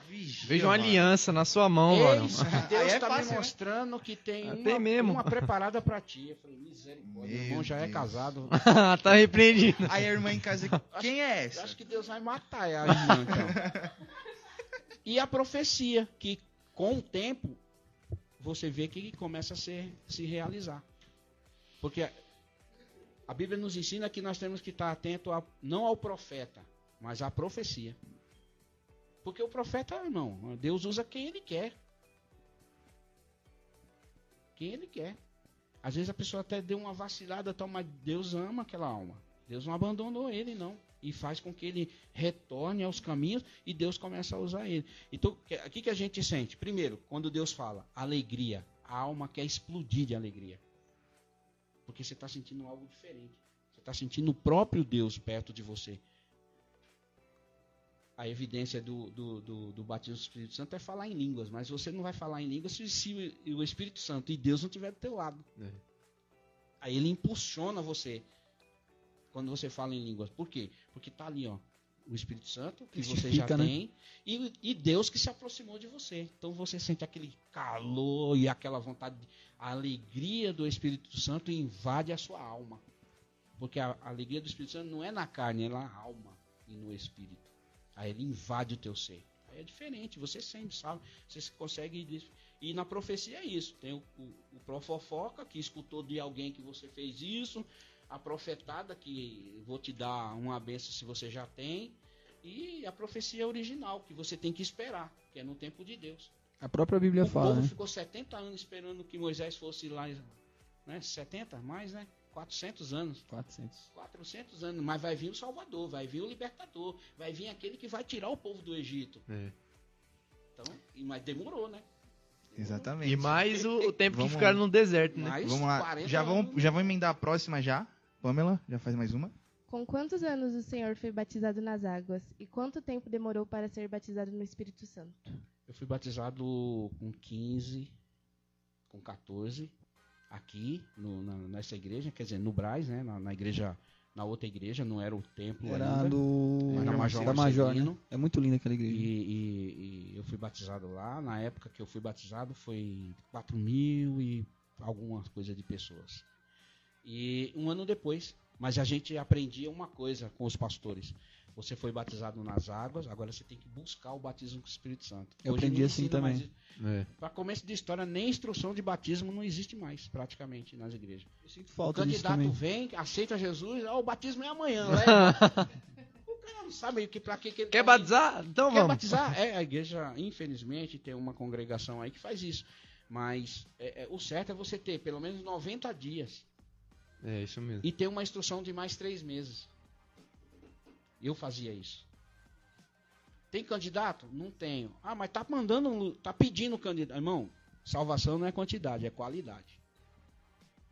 Eu não vou levar ninguém pro batismo se a pessoa não está preparada. Esse é um insight, hein? Grava aí. Não, não é? A pessoa tem que estar preparado para o batismo. Como? Na instrução. Eu vou instruir. Olha, o batismo é arrependimento de pecado. Né? Eu tinha um livro de instrução de batismo.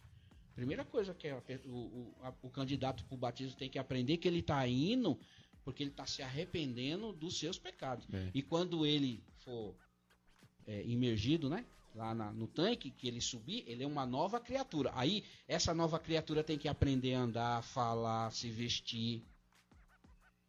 Uma comer. criança, né? É uma criança. de Nasceu novo, né? Então ele tem que ter um acompanhamento. Não, batiza de qualquer jeito, no próximo domingo você já toma ceia. O camarada tá tomando ceia, não sabe nem por quê que aquela ceia faz parte, que Jesus morreu. Não tem, uma, não tem mais isso. Infelizmente não tem. É quantidade, não é mais qualidade. É Número, né? quantidade, é número. Tem que ter, ó irmão, você tem que trazer é, 20 candidatos para o batismo. Pergunta para os 20 Isso é por que, triste. que ele está sendo batizado. Não sabe dizer. Isso é triste. Infelizmente é.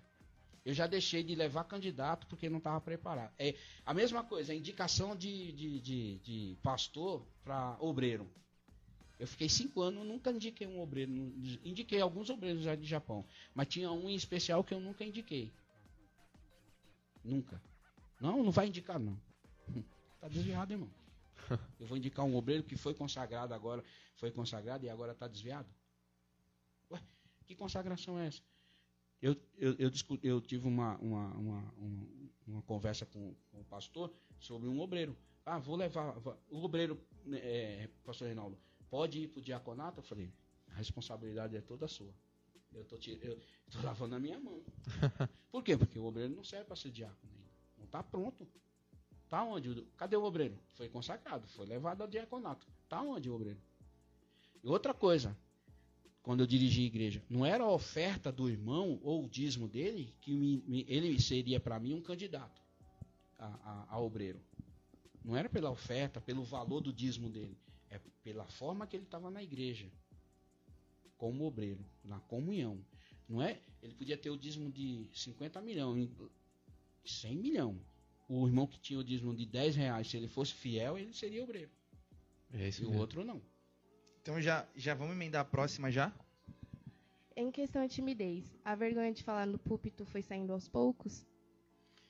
É o primeiro dia que eu subi no púlpito, irmão, meu Deus Uma do céu, tremedeira eu igual- umas 5 horas antes de vir pro Conversou com Meu você Deus. mesmo no espelho, pastor? Não, eu olhei pra mim assim e falei, só Pastor, a primeira vez, a primeira vez que eu preguei, Olhando pro espelho, irmão. a primeira vez que eu preguei, Mas foi difícil. a primeira vez que eu É, preguei, Eu sou tímido, né? Eu sou muito tímido. E- pastor, a primeira vez que eu preguei, acho que a Mariana tava comigo. No- foi numa igreja lá em Guarulhos. Ela tava no dia. Eu preguei 15 minutos, mas pra mim foi 3 horas. Não, mas é verdade, isso é verdade. Foi Eu- 15 eu- minutos de palavra, mas pra mim não, não acabava esses 15 minutos. Depois quando eu falei, amém, Acabou irmãos, todo o esboço. acabou, Sabe 15 qual- minutos. Sabe outra, outro erro, outro erro que eu vejo na igreja? O, o candidato que, que vai para o batismo no domingo e à noite, normalmente ele, ele vai ter a oportunidade. O erro da igreja é rir de qualquer atitude que a pessoa tomar em cima do púlpito. Porque vai intimidar muito mais a pessoa. Nunca mais ele vai querer Desmonta a pessoa. ele né? nunca mais vai querer ter uma oportunidade. É isso. O que intimida. Irmão, uma vez a gente fizemos, nós fizemos um trabalho e sabe quem que tira o crente da igreja?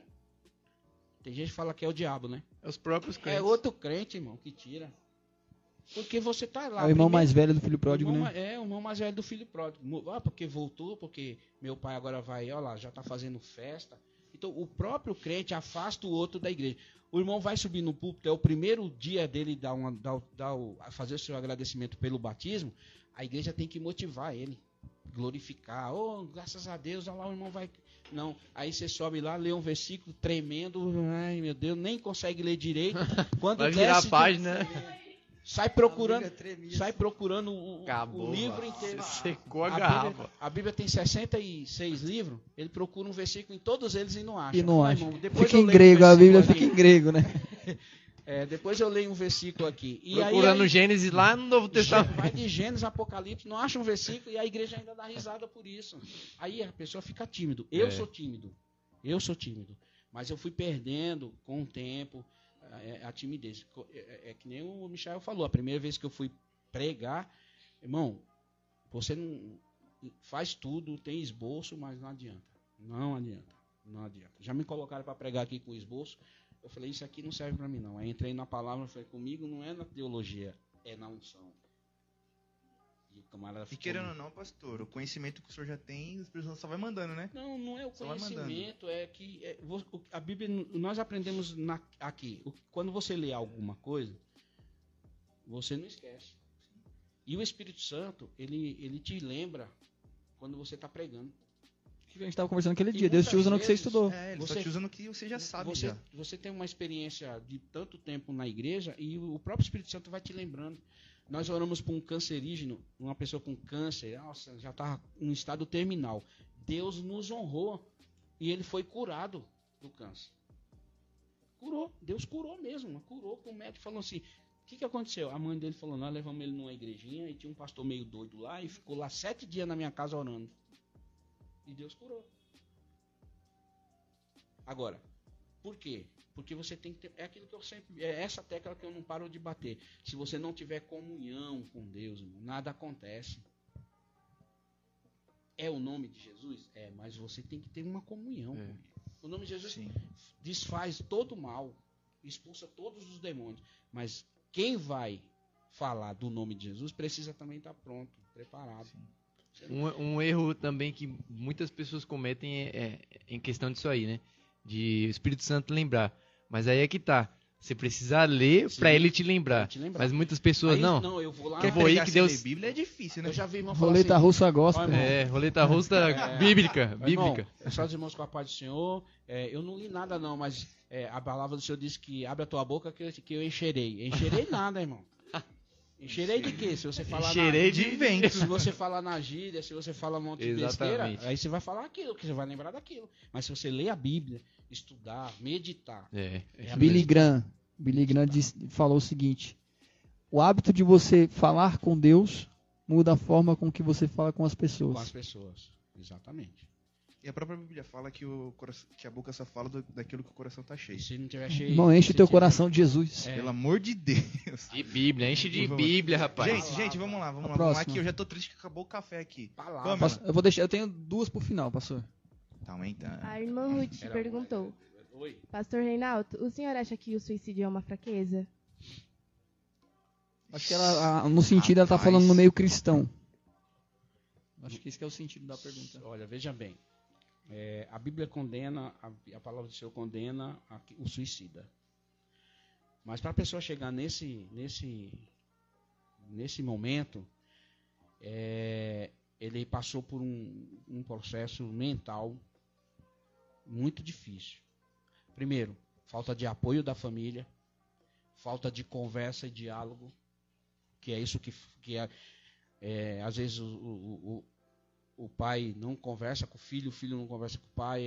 Eu tenho essa dificuldade às vezes com o Joel, de não conversar muito com ele, né? Às vezes não tem. É, com a Jaque também, às vezes. Agora a gente conversa um pouco mais, mas eu tive muita dificuldade. Então, quando a pessoa chega nesse, nesse, nessa situação de um suicídio, o que a gente mais vê aí é desespero, falta de amizade, não a pessoa não conversa, o pai, a mãe não, não tem diálogo com o pai e mãe, se tranca dentro de um quarto, fica ali o tempo inteiro dentro do quarto, não, não sai, não tem amigo. E isso o inimigo vai trabalhando na cabeça da pessoa. E um mundo diz que mente vazia é oficina do diabo, É. né? E quando você está com Deus, você tem a sua mente na Bíblia, você Preenchida, tem a né? mente na igreja, você tem a mente no ensaio, você tem a mente na mocidade, você tem a mente é, com, com é, é, é, a preocupação de não pecar, porque isso o jovem precisa ter uma preocupação de não pecar, porque os pratos estão aí. Você abre a internet hoje, não, tá, tá lotado. Tudo muito fácil. Tudo muito fácil. Então, a sua mente estando ocupada, você está livre disso. Sim. E a- o mal, o mal do século é, é, é- é esse ne- essa coisa de, de, de- de- como que é que eles falam? É a doença da, da- Depressão, e Depressão. ansiedade. você entra em depressão por nada. Porque não tem um diálogo, não conversa, não tem um amigo. é, a igreja é falha. Precisa nisso. ser preparado A nisso. igreja é falha. A igreja é falha, muito falha. Ah, nisso. Na verdade, está começando a se adaptar com isso agora, porque durante muito tempo foi tratado como, como demônio. É, exatamente. Tá, tá se adaptando a isso agora. Porque é aquilo que eu falei. Muitos, muitos irmãos não, não se apegavam a- a- aos estudos. Hoje nós temos pessoas da igreja que são psicólogos, são psiquiatras, pessoas que tratam isso. Podem falar até melhor que, que pode nós. né, a falar respeito muito disso. melhor que nós.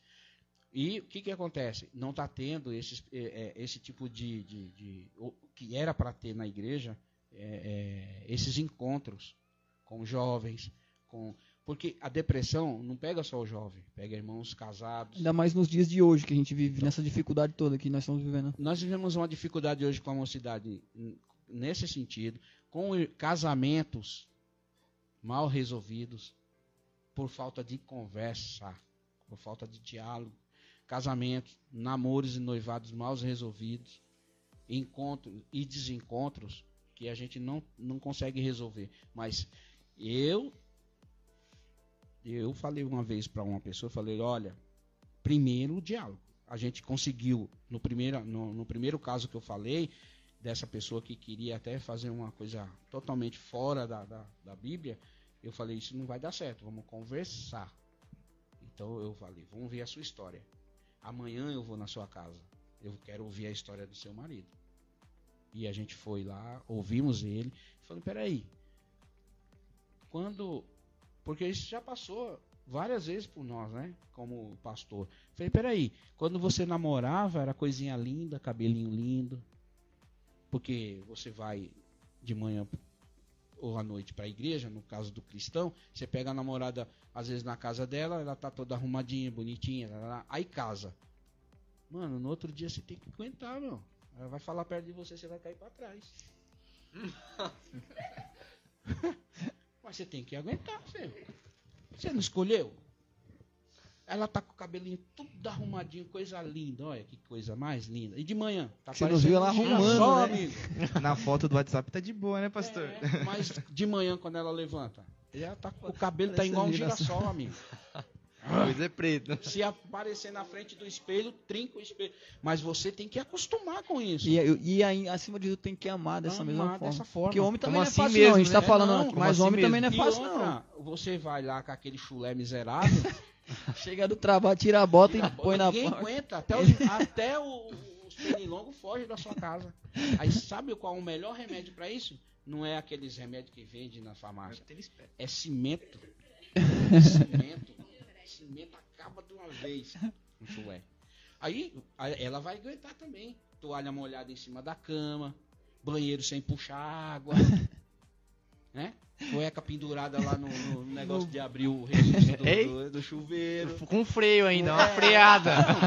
É, então Aquela que eu marca da, da, da promessa. O, ca- o casamento, o namoro é, é coisa muito boa. É. Você só vê no fim de semana ou duas vezes. Briga, semana. vai cada um pra suas casas. Então, brigou, vou pra cá. No chegou Amanhã a gente casa, "Oi, conversa." amor, tudo bem? Aí, que foi? Chorei, chorei. Mas, Tá escutando, né, Kaique? Tá escutando, né, Kaique? mas, Vamos... meu amigo, e, e- e- quando casa? Porque você é o único que tá namorando. Não, Essa é a realidade. É- É. A gente tem que ensinar pro jovem a realidade da vida. Não é maquiar. Porque hoje em dia se maquia. O, o, o, o evangelho Falsa, de hoje. Irmão, falsa felicidade. Sabe né? o que eu não gosto do evangelho de hoje? E as pessoas me faz crítica de, de mim às vezes? O pastor Reinaldo é muito duro. É isso. Não, irmão, Nossa. é um, é Que um, delay. é um evangelho, é um evangelho muito light, irmão. Muito Deus vai te dar, Deus vai te Amor, né? abençoar. É muito amor, meu. É muito amor. Amoroso A Bíblia nos ensina que, é, que, que Deus é justiça. Também. Ele vai te cobrar. Se você estiver fazendo alguma coisa que não está do agrado dele, vai te cobrar. Não é só o mar de rosa, carro zero, casa, telefone, celular do Chave. melhor. Vai Não, é só- nessa. Ô, irmão, uma- eu tenho um amigo que ele é pastor, ele passa por mim e fala assim, Pai do Senhor, pastor Reinaldo, receba a chave. Eu digo, não quero mais não. Tá repreendido? Porque se eu pegar pendurado lá. chave, Eu escutei uma frase Se eu há um tempo chave, atrás. irmão, eu já tinha um carrinho de mão cheio de chave. Escutei uma frase do pastor tempo atrás que ele falava assim, ó. Deus é amor, mas não reduza ele a só amor. É, exatamente. A- o, a- o evangelho é maravilha, mas tem espinho também. Não é só flores. O evangelho É. também tem espinho. Tem espinho. Eu já passei por, por por alguns espinhos, irmão. O pastor falou: você está na prova de obreiro, você vai ficar lá na rua. A chuva. Um dia estava chovendo, eu vim me esconder aqui. Ele olhou daqui. Eu falei: hoje ele vai me chamar para orar. Ô, benção. E ele procurando um obreiro, falou: vou chamar um diácono hoje para orar. E ficou olhando, olhando, e eu na porta. Viu Falei, logo o senhor. Deus, é, hoje é eu. Quando ele me olhou, ele falou, ah, o pastor Reinaldo, ô irmão Reinaldo, volta lá pra rua, que eu não coloquei você aí na porta lateral, não. Eu coloquei você lá na rua para tomar conta de carro. Fala isso pro irmão, ele leva a família dele todinha embora da igreja. É. Eu falei, sim, senhor, pastor. Todo mundo olhou pra mim. Eu peguei, fui lá pra rua, fiquei lá na rua, chovendo, garoando. Colocou aquele colete Coloquei de, o coletão e, e- fluorescente. e ainda um, É, guarda-chuva. Vamos, vamos caminhar mais para as perguntas, né? Tem mais Deixa eu perguntas só, aí? ou é só- do vou só já? fazer um comentário a respeito disso que o pastor falou, porque a pergunta que a Ruth fez, ela é bem importante, ainda mais dentro do meio cristão, porque durante muito tempo, depressão, ansiedade, enfermidades da alma foram tratadas como coisas diabólicas, como ação demoníaca. Só que, irmão, hoje, se você se sente dessa forma, se você sente que você está caminhando para uma depressão, se você está tendo, ainda mais nos dias que a gente vive, com questão pandemia, desemprego e preço de tudo sobe e dificuldade financeira, é, se você se sente dessa forma, procure ajuda, porque você procurar ajuda não vai anular a sua fé. Então você crê em Deus, você crê no poder de Jesus, mas enfermidade se cura com o médico. Se você se sente nessa questão, procure ajuda, procure seu pastor, procure alguém para conversar a respeito. Não fique sofrendo disso aí sozinho, tá? Então procurar uma ajuda não vai anular a sua fé. Entenda isso em nome de Jesus. É isso. Então vamos encaminhar. Tem mais uma pergunta, depois as suas, né? Ou acabou? O Lucas disse assim: Pastor Rei, sem saudade da época das viradas de ano com os membros da igreja, reunido para um jantar de virada? Isso dá saudade. Porque era uma tradição da igreja. Sim. O povo não viajava tanto. Hoje todo mundo viaja. Hoje todo mundo vai. Não, eu- não já estou me organizando para dezembro. Ó, dezembro, Some, Dia- tira férias de Deus. dia 20 é o culto do Natal e depois fecha a igreja e, e vai cada um para o seu canto. E, e no Natal você faz a sua ceia com a sua família. E isso, é, isso aí na igreja faz falta. Eu sinto falta disso. Eu também Eu sinto, sinto porque eu, falta. Eu meu pai aprendi. gostava muito de, de fazer o culto de virada. isso, Era muito muito gostoso. a igreja cheia, orando. Então, É. eh, os cristãos eh, da nossa época tinham uma preocupação de realmente estar com, junto com os irmãos, com a, com a igreja, orando. Ó, irmão, primeiro minuto, primeiros minutos do, do os primeiros segundos do ano de joelho dentro da igreja orando, nossa, aquilo era era o máximo, era lindo, era lindo. Eu, eu, eu, gostava eu gosto disso. Eu, inclusive, a mesma tradição que o pastor Paulo tinha com o Jardim Japão, os cinco anos e meio que eu fiquei como dirigente lá, eu continuei, não parei. Nós alugávamos salão, fazia é, em outro lugar, outro espaço. Até então, a igreja não podia é, usar o salão da igreja para fazer festa, não podia usar a frente da igreja para vender nada, sorteio que a gente faz hoje, não existia isso. Então a, a- a gente era puxava muito, então tinha que alugar salão, mas a gente alugava salão, pintava salão e fazia a festa do Natal, fazia a virada do Ano Novo, orando dentro da igreja. Orava, todos os crentes, todos. Hoje não, hoje um vai viajar, outro vai para praia, outro vai para o sítio, outro vai não sei para onde, vai para o interior, outro vai para Pernambuco, outro vai para Ceará, vai Fortaleza, e a igreja fica vazia. Fechado. E tem igreja que fecha. Quer dizer, aí o pessoal. Isso, vê só, olha só, vamos, vamos, vamos, vamos raciocinar uma coisa que está tá se batendo muito na tecla hoje, até na mídia. Fecha as igrejas, mas não fecha o comércio. Ou fecha o comércio, mas não fecha é, é, o, o bar não sei da onde, tem festa não sei aonde. Por que, que o pessoal está reclamando que a igreja está fechada hoje? E por que, que fecha a igreja em dezembro, no dia 31? É. Isso se chama hipocrisia. Não é hipocrisia? É, para mim é. Ah, tá todo mundo reclamando porque a igreja está fechada. Porque o, o, o- o prefeito fechou a igreja. Porque o, o governador mandou fechar a igreja. E por que, que fecha a igreja no, no ano novo, no final do ano? Fica 15 dias, um mês quase, só com meia dúzia de irmãos vindo É. fazer o culto aqui, irmão. Tanto aqui como em outras igrejas. Aí reclama porque a igreja está fechada hoje. A igreja não pode abrir amanhã. Nossa, os irmãos vão desviar. Parece que. irmão, você é crente ou não é, irmão? Não é porque a igreja está fechada que eu vou desviar. É. Você já está desviado e não É sabe. firmado na rocha, né? Não é na igreja. mesmo. Você está desviado dentro da igreja. O que tem de gente desviada dentro da igreja e não sabe? Tem crente desviado dentro da igreja e não sabe. Tem que ser firmado na rocha, não Não na igreja. diagnosticado, né? Saber Jesus. sabe, mas não foi diagnosticado Pois ainda. é, Jesus é a rocha, você tem que se firmar na rocha. Sabe por que, que a, a ostra se firma na rocha? Porque se ela ficar à deriva no mar, ela vai para o alto mar. Então ela É. se firma numa rocha e para tirar ela dali é difícil. Não sai. Aí o crente Já que é firmado já. na areia, aí afunda, irmão. A É um insight, é um a casa é insight. construída na areia. Aí a casa cai mesmo. Aí fica todo mundo. A igreja fechou, a igreja está fechada. Por que, que não fechou aquilo? Por que, que não fechou não sei o quê? Aí chega dezembro, dia 31, que na nossa época, a igreja era aqui, irmão, nós fazia festa para todo mundo.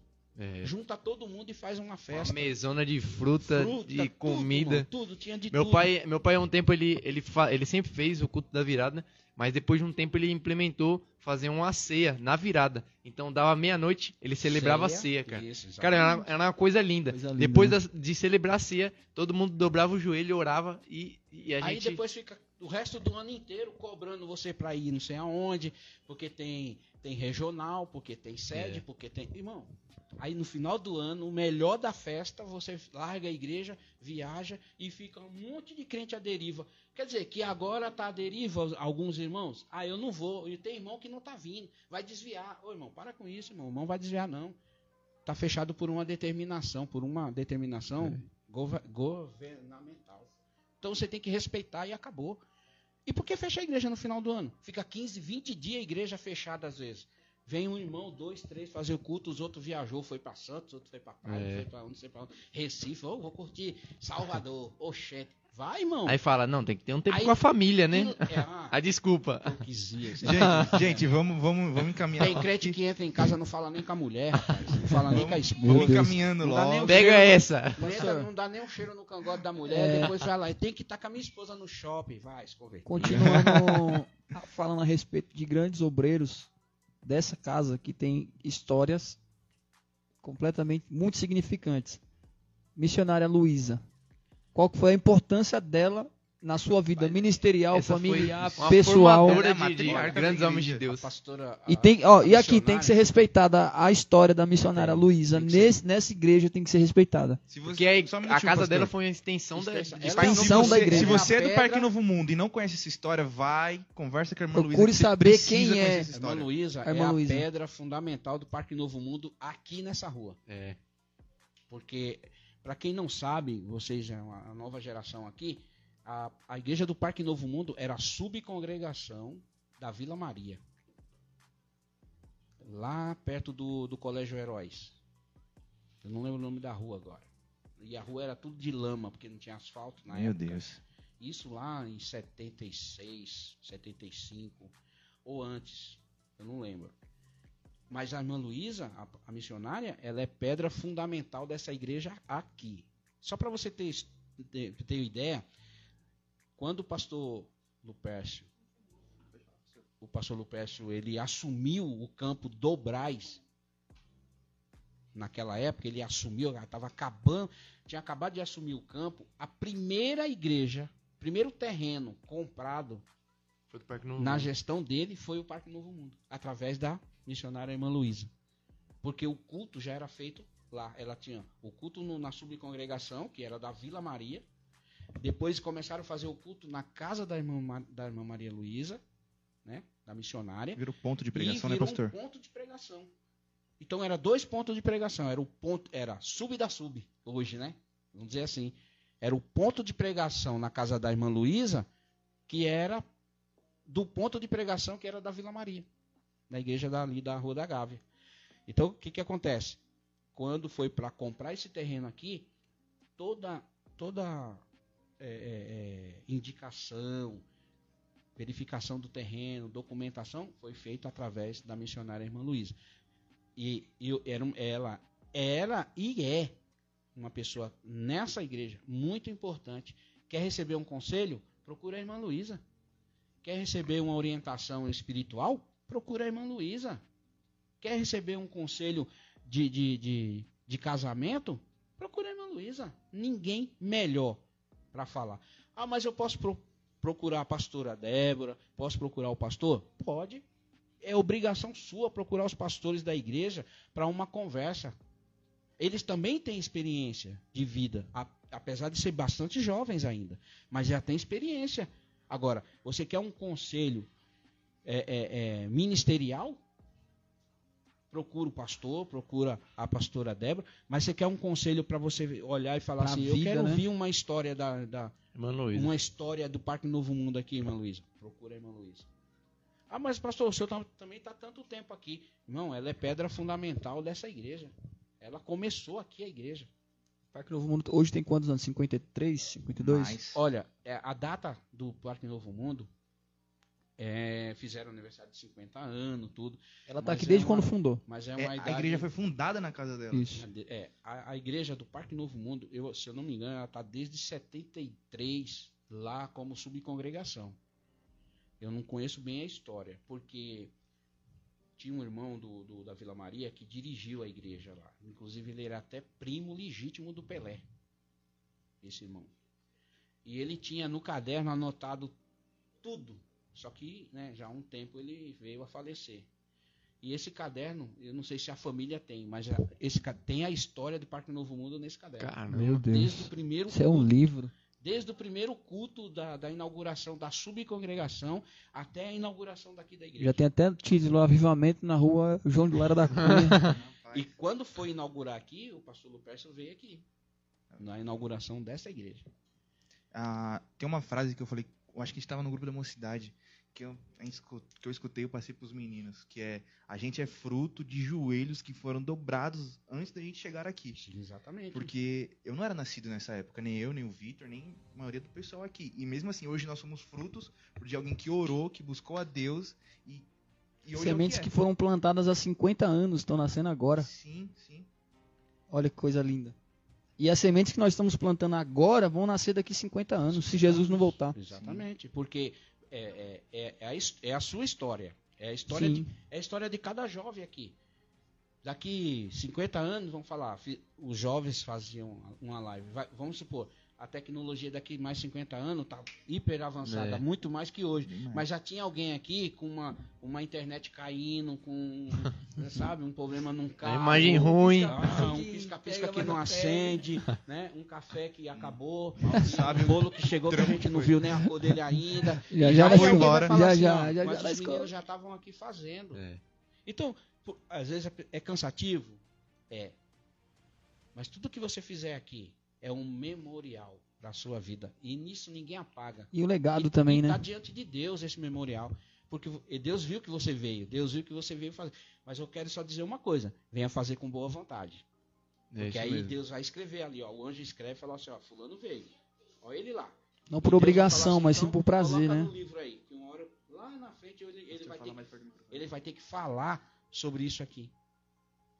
Então, às vezes as pessoas perguntam, pastor Reinaldo, é, tal época, assim, tal, no- os anos 90, irmão, os anos 90 era Oséias de Paula, era. tenho- Tem até um hino aqui no, no- que eu postei aqui, que, meu Deus do céu, eu falei, essa mocidade nem lembra.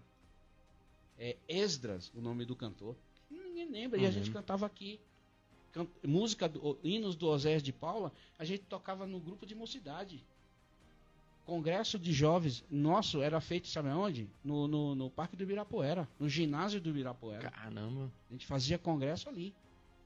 Com todos os jovens. A irmã, a irmã Paulina também era dessa época. Irmã Paulina era. Tem uma- é da- da Paulina. mesma época da missionária Luísa. Da mesma época, a irmã Paulina. E ela cedeu um terreno pra gente fazer uma igreja lá, na casa dela.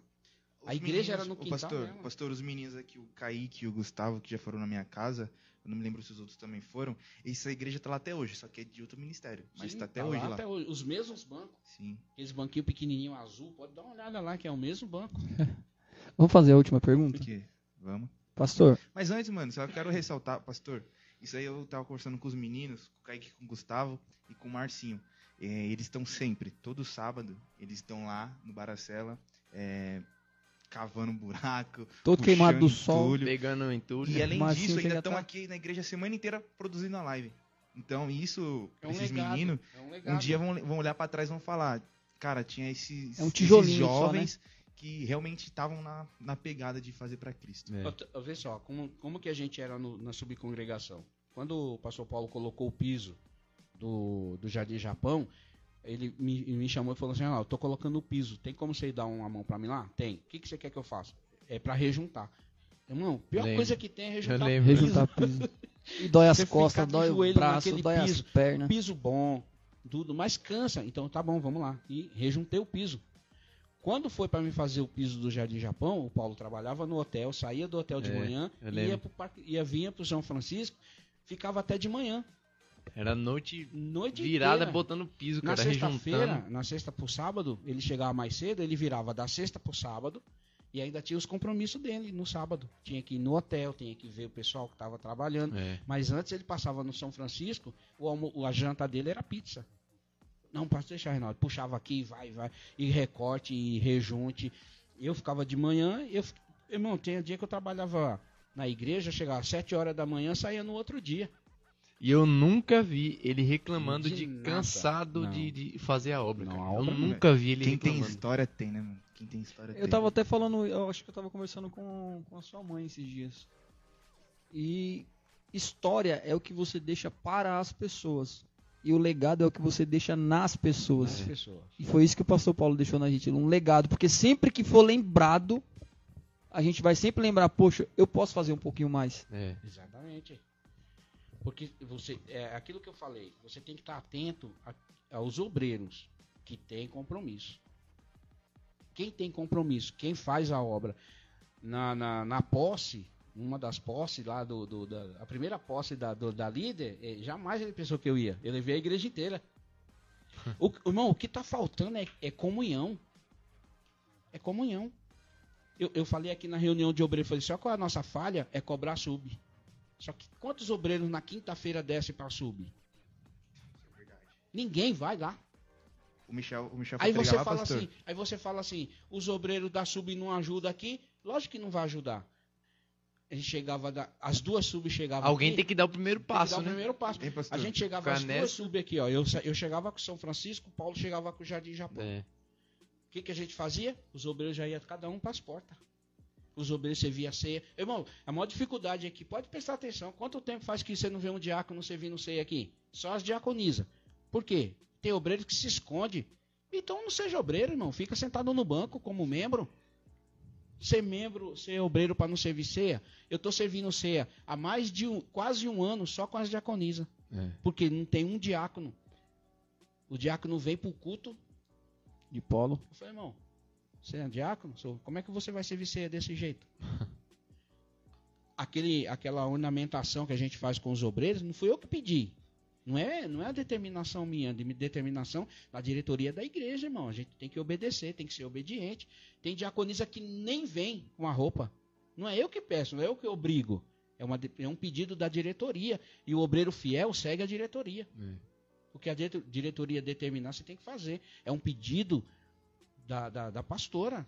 Pastor Reinaldo, tem como a irmã, você e a irmã Luísa, a, a irmã Linda, é, ornamentar os irmãos para estar todo mundo igualzinho na, na ceia? Não fica bonito? Fica. Mas a- às vezes as pessoas nem não vêm. Tem diaconisa que vem e se esconde para não servir ceia. Então não seja diaconisa, entrega o cargo, irmão. Uma coisa que. Você não quer ser diácono, não quer servir os irmãos, É. entrega o cargo. É, é aquela, né? Todo lugar tem um mestre. É. Porque se não tiver um mestre, é bagunça. E uma coisa que eu tava. Eu comentei com a minha mãe é, esses dias. Eu falei, cara, o, o pastor Reinaldo, na, na- comandando a, a organização da ceia, é algo é, espetacular, porque ele pega, entrega as Dinâmico, bandejas, pá, você vai pra cá, você vai pra cá, você pra. O trabalho flui, você fala, caramba, mano. É uma coisa que é, tem organização e, e que flui assim de, de uma maneira que é de se admirar. Eu falei, caramba, mãe, eu falei pra, eu falei pra minha mãe, eu falei, o jeito de, de- dele organizar, ele fala pra um ir pro lado, o outro pro outro, vo- você vai lá no fundo, você aqui nos músicos e flui facilmente. Parece que é. é automático, né? Porque É. é, uma coisa que você está fazendo o ano inteiro, todo mês. Então, e tem obreiro que ainda fala, eu vou, eu vou servir aonde? é Então eu já Aprendeu não, meu filho? eu falo assim, ó, vamos aqui, ó. Não, aí na hora que eu passo entregando as bandejas eu já explico. Mas tem obreiro que ainda pergunta, eu vou aonde, servir aonde? Então, primeira coisa que o obreiro tem que fazer, ele você tem que olhar pro mestre. exatamente. O, o cara que luta boxe, ele vai lutar, mas ele primeiro ele, Ele tem, ouve o ele, treinador. ele Luta ouvindo ouve o treinador. Você põe a nossa seleção Corinthians pra jogar, Ah, Aí a nossa seleção Corinthians. Primeiro ouviu junto, quem? pastor. Ouviu o técnico. Tite. Aí vai lá e, né, o, o maior goleiro do mundo, Cássio, vai lá, escutou Ah. o, o- o treinador dele e ele falou, ó, Cássio, não não tenha pro céu, medo de pular nas bolas. Se você tiver medo, a bola vai passar. É. Então você não tem que ter medo. Então, quando ele faz aquelas lindas e maravilhosas defesas, porque ele ouviu o líder dele. É a mesma coisa na Quem igreja. irmão. discordar não vai pro céu, Se hein? você ouvir o seu líder e obedecer, você tem que ouvir e obedecer. Aí a coisa flui. É. O pastor, pastor Fábio pede uma coisa aqui, eu vejo que tem obreiro que não dá a mínima. Por quê? Porque não respeita. E ele pede por quê? Às vezes ele até fica meio tímido para pedir para a pessoa fazer. Então, o que, que, que você tem que fazer? Primeira coisa, o pastor, pastor- o, o- o pastor ele tem que entender uma coisa, ele tem que ser amoroso, mas tem que ser justo. Na hora de cobrar, ele tem que cobrar mesmo. É. Ah, eu vou sair da igreja. Tchau, irmão. Até logo. Ué, qual o problema? Vai fazer falta? Eu não sei, problema é seu, irmão. Teve gente que chegou mim, é, pastor, eu não venho mais aqui no Jardim Japão. Eu falei, tchau, irmão, até logo. A, porta, a serventia da casa é a porta ali, ó.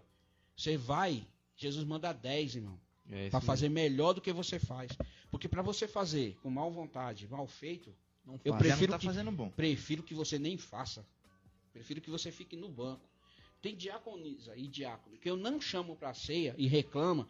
Pastor Reinaldo não me chama para servir ceia, porque você, primeiro, não obedece o que vai no, no, no, no pedido do grupo, porque a gente só pede assim: roupa preta para as irmãs, blusa, blusa preta, saia preta e o lenço a gente vai levar, porque a gente escolheu a cor do lenço. Terno preto, camisa branca para os irmãos e a gravata azul que eu vou trazer aqui para a igreja. Mas nem todo mundo obedece, irmão. Aí você vai trabalhar com quem? Com aqueles que Com obedecem. quem obedece. Jesus chamou três. Vamos orar comigo? Vamos. Começaram a orar, dormiram. Jesus volta e fala, mas nem uma hora vocês não conseguem orar. Eu vou orar de novo, vocês vão... fique aí orando aí. Voltou, tava todo mundo dormindo de novo. Então tá assim, irmãos, o obreiro tá dormindo. Pastor, é, a gente vai fazer a última pergunta já caminhando para o final, mas essa pergunta eu acredito que seja muito importante, eu imagino até qual que seja a resposta já. Na sua vida pastoral, claro que decepção com Jesus o senhor nunca teve, mas qual que foi o seu arrependimento na vida pastoral? Nossa, isso é pesado. Na hein? minha vida pastoral, hoje, de não estar dirigindo igreja. De não ter condições de estar dirigindo igreja. Condições físicas de estar dirigindo igreja. Jesus nunca me decepcionou. Sempre Jesus esteve comigo, sempre me ajudou, sempre me socorreu. Eu fiz um propósito uma época, falei assim, toda a Santa Ceia eu vou dar o, o material da Santa Ceia, o pão e o vinho. Aí na semana da Santa Ceia acabava o serviço, acabava o dinheiro. E eu falava, e agora? Mas eu prometi. Então vai muito do que você promete e cumpre. Aí no dia, no sábado, o irmão falava, Renato, tem um negócio aqui, dá para você arrumar para mim? Dá. Que- Aí ia lá arrumar. Quanto é? X. Toma. Nem reclamar do preço. Aí eu corria, comprava o pão e o vinho. Então hoje, por não ter condições, hoje ainda, condições físicas, porque eu tenho, eu tenho que nem, a- por exemplo, eu, eu, eu não vim em algumas, alguns cultos, porque eu sou do grupo de risco. Então eu não posso estar é, todo dia aqui na igreja. Mas se eu tivesse condições de saúde e, e- e- e pudesse estar dirigindo uma igreja hoje, eu, eu gostaria de estar dirigindo uma igreja hoje mais ou menos do nível que a gente está acostumado a, a trabalhar, né? A gente teve 180 membros no Jardim São Francisco, Meu Deus. Imagine para. numa quinta-feira. Meu Deus. Membro, não era visitante, é. era membros. Dá trabalho? Eu São saí, frutos de trabalho. eu saí do hospital amor, né? No, no sábado, no outro sábado eu tava de joelho sentando no piso da igreja. então é por amor. Então, É aquela, né? pastor, Tem uma passagem que que diz: história. O zelo da tua obra me consome. Me Que história, pastor. Que história. Salmos. Foi o que eu 69. falei em, em Isaías aqui. Tá aqui até hoje, tá marcado. Falei pro seu pai, falei, vai lá, porque lá você vai pôr a sua obra em prática na vila, lá na cidade de Líder. Cidade líder. Quando ele chegou lá, como que era? Você lembra? Era. Era destruída a É. igreja. Tinha, A- tinha uma a igre- casa atrás. Uma casa atrás, um feia. banheiro, você fechava a porta, tinha que botar uma madeira aqui, porque tinha um buraco. Não tinha luz ainda na, na- na- no banheiro. Não tinha. Não tinha luz. E o que, que ele fez lá? E o versículo que eu li para ele foi isso: vai lá e faz a obra. Que que ele, a primeira coisa que ele fez foi derrubar aquela bendita Nossa. casa no fundo. Era ridículo, o mato tava passando do muro da igreja. Era umas paredes feias. Ele É. falou, rapaz, eu vou botar essa casa no chão. Gente, gente, tá. Pastor, o papo tá bom, mas. A live vai desligar, Horário. nós vai continuar aqui É, conversando. continua. Porque, pastor, é, realmente foi. Que história, pastor. É maravilhoso. Vai Eu ter que acho ter que- parte 2. Eu acho que não só ter. eu, mas como todos, até os meninos ali. Porque a história é muito go- grande, é muito grande. Que é- tem tanta coisa. Parte 2. 2 mil views. Pastor, foi realmente muito gratificante. é, eu quero agradecer demais. Primeiramente a Deus por nos proporcionar isso e pelo senhor ter aceitado vir contar um pouco disso que o senhor viveu. Realmente, para mim, como um jovem de apenas 20 anos, é uma história que dá para ir um pouco mais além. Então, eu, eu realmente estou muito grato por hoje e eu espero um dia é, poder liderar com a mesma veemência que o senhor liderou quando o senhor pastoreou.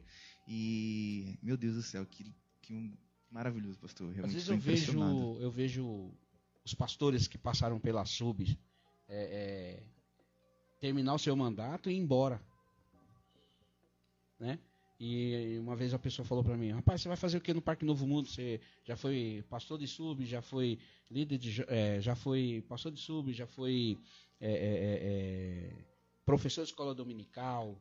Você já fez de tudo na igreja Parque Novo Mundo. Eu falei, mas falta alguma coisa para mim fazer ainda. Senão já tinha ido embora.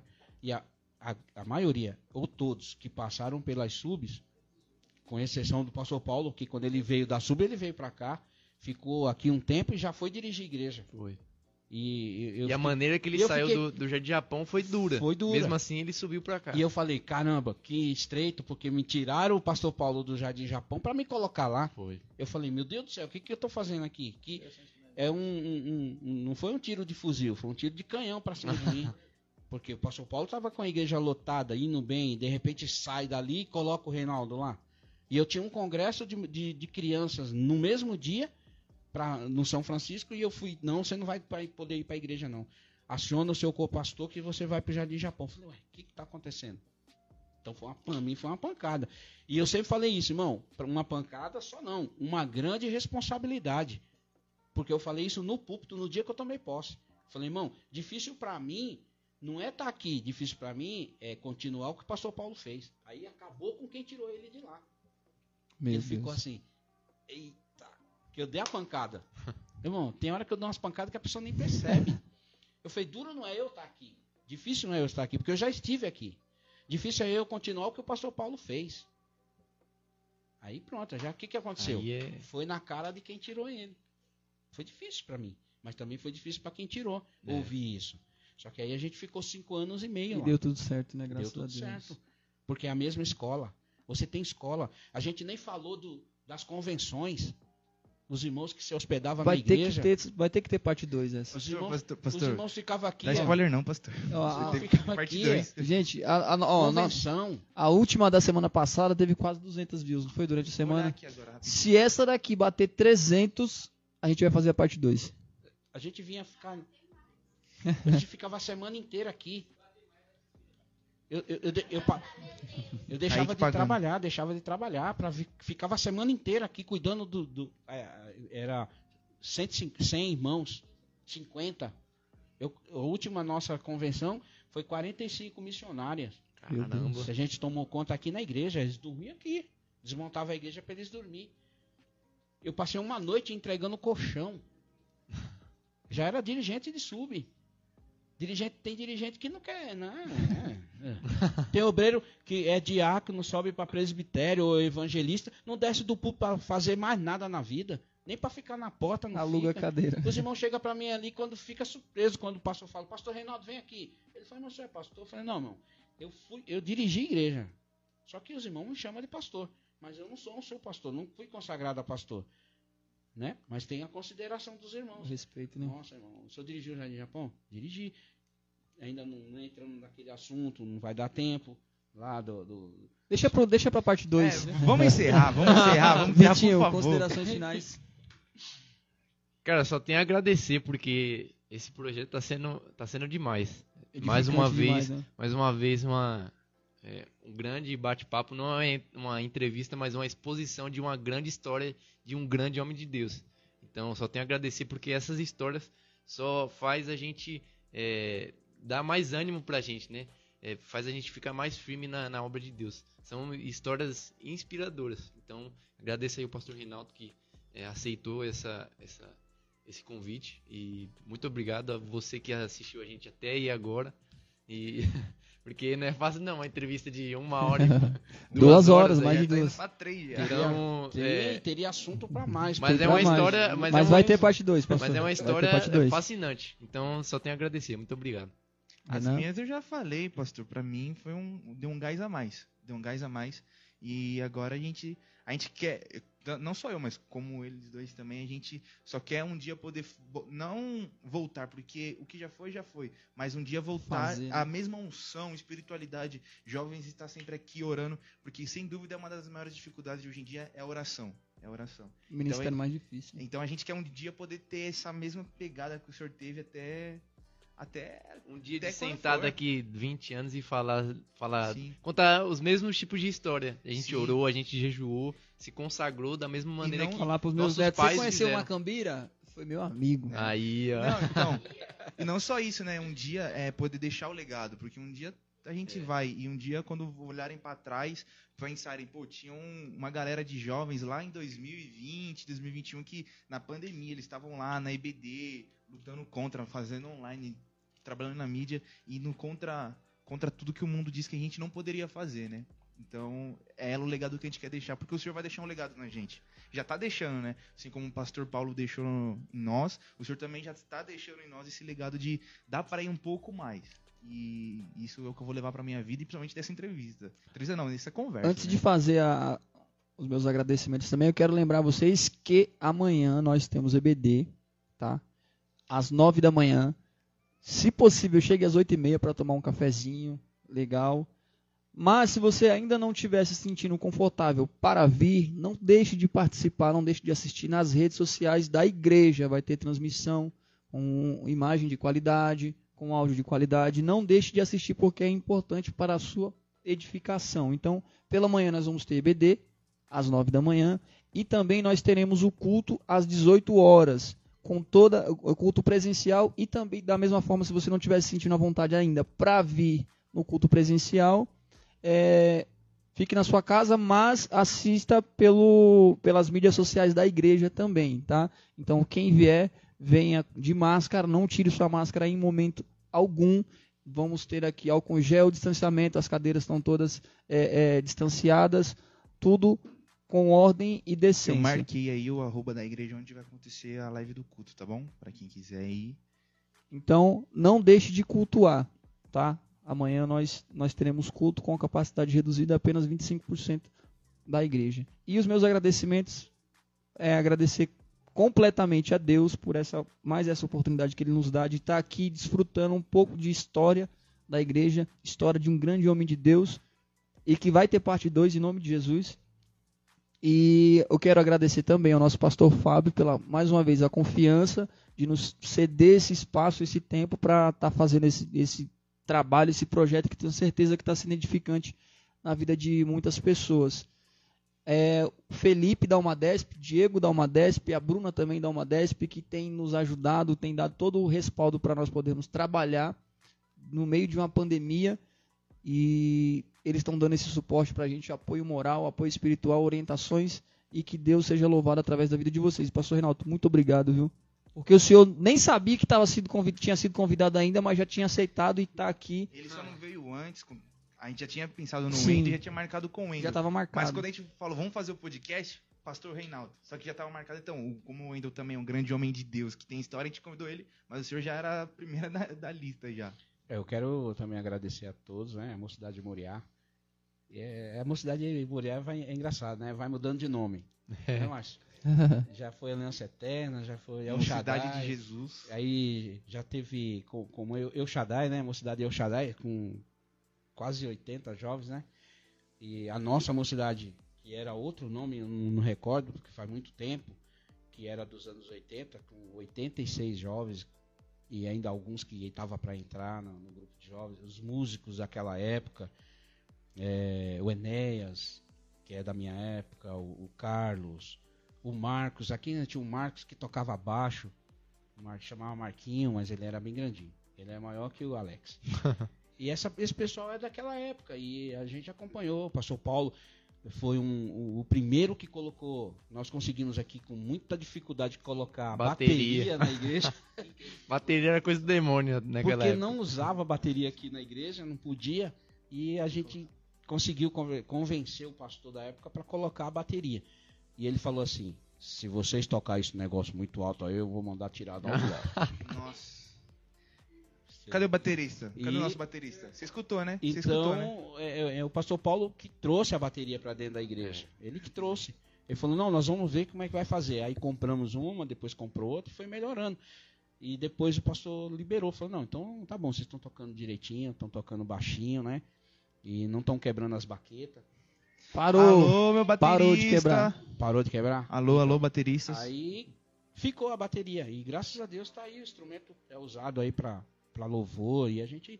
Mas na nossa época, irmão, não tinha bateria. Era violão, não podia usar guitarra porque era instrumento de rock. a primeira guitarra que chegou aqui era uma guitarra preta e branca. E quem trouxe ela foi o Carlos. Depois que entrou a bateria, aí a gente foi tentando e entrou o, também a, era violão e instrumento de sopro. Só. Nós tínhamos uma banda aqui nessa igreja, ó.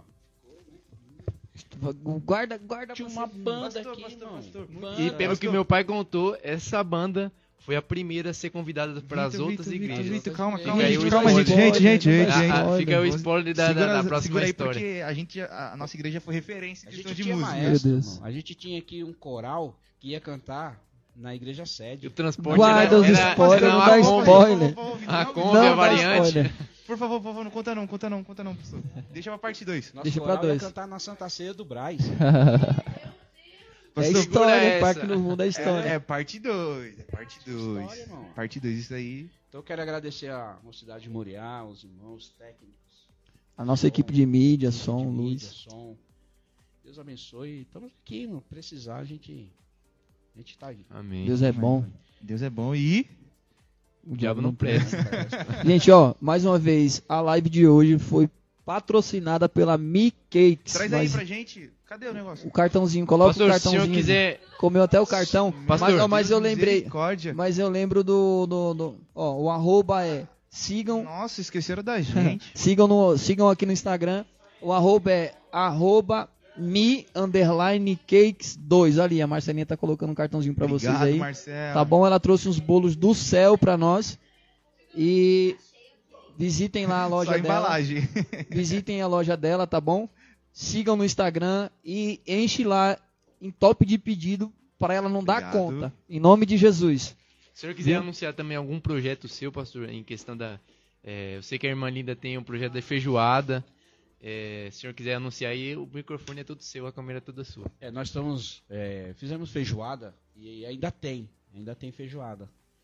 E qualquer irmão que se interessar pela feijoada, liga para mim no, no telefone 968 28 7855. De novo, fala de novo. Coloca devagar, no- pastor. nos comentários aí. 68 28 7855. Fala com o pastor Reinaldo e eu transmito o, o- o seu pedido para Jaqueline. E amanhã tem feijoada. Ô, Glória, Ô, chama no. Glória. Manda um direct, manda um direct pra nós aqui que a gente, se você não melhor. conseguir anotar, a gente A melhor feijoada. encaminha. 968 28 7855. Isso, liga pra mim e a gente entrega também em casa. Ô, Glória. Entrega a O que domicílio. sobrou foi esses três potinhos.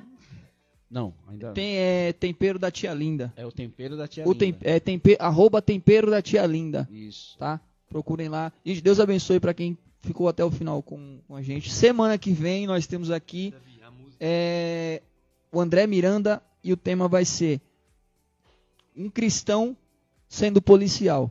Esse que vai ser. Isso. Então já deixa marcado aí para semana que vem, o mesmo horário, às 18 horas. E que Deus abençoe a todos, viu? Abraço. E amanhã tem EBD, amanhã tem culto em nome de Jesus. Amém. Amém. abençoe. Oh, glory. Ô glória. Solta o som.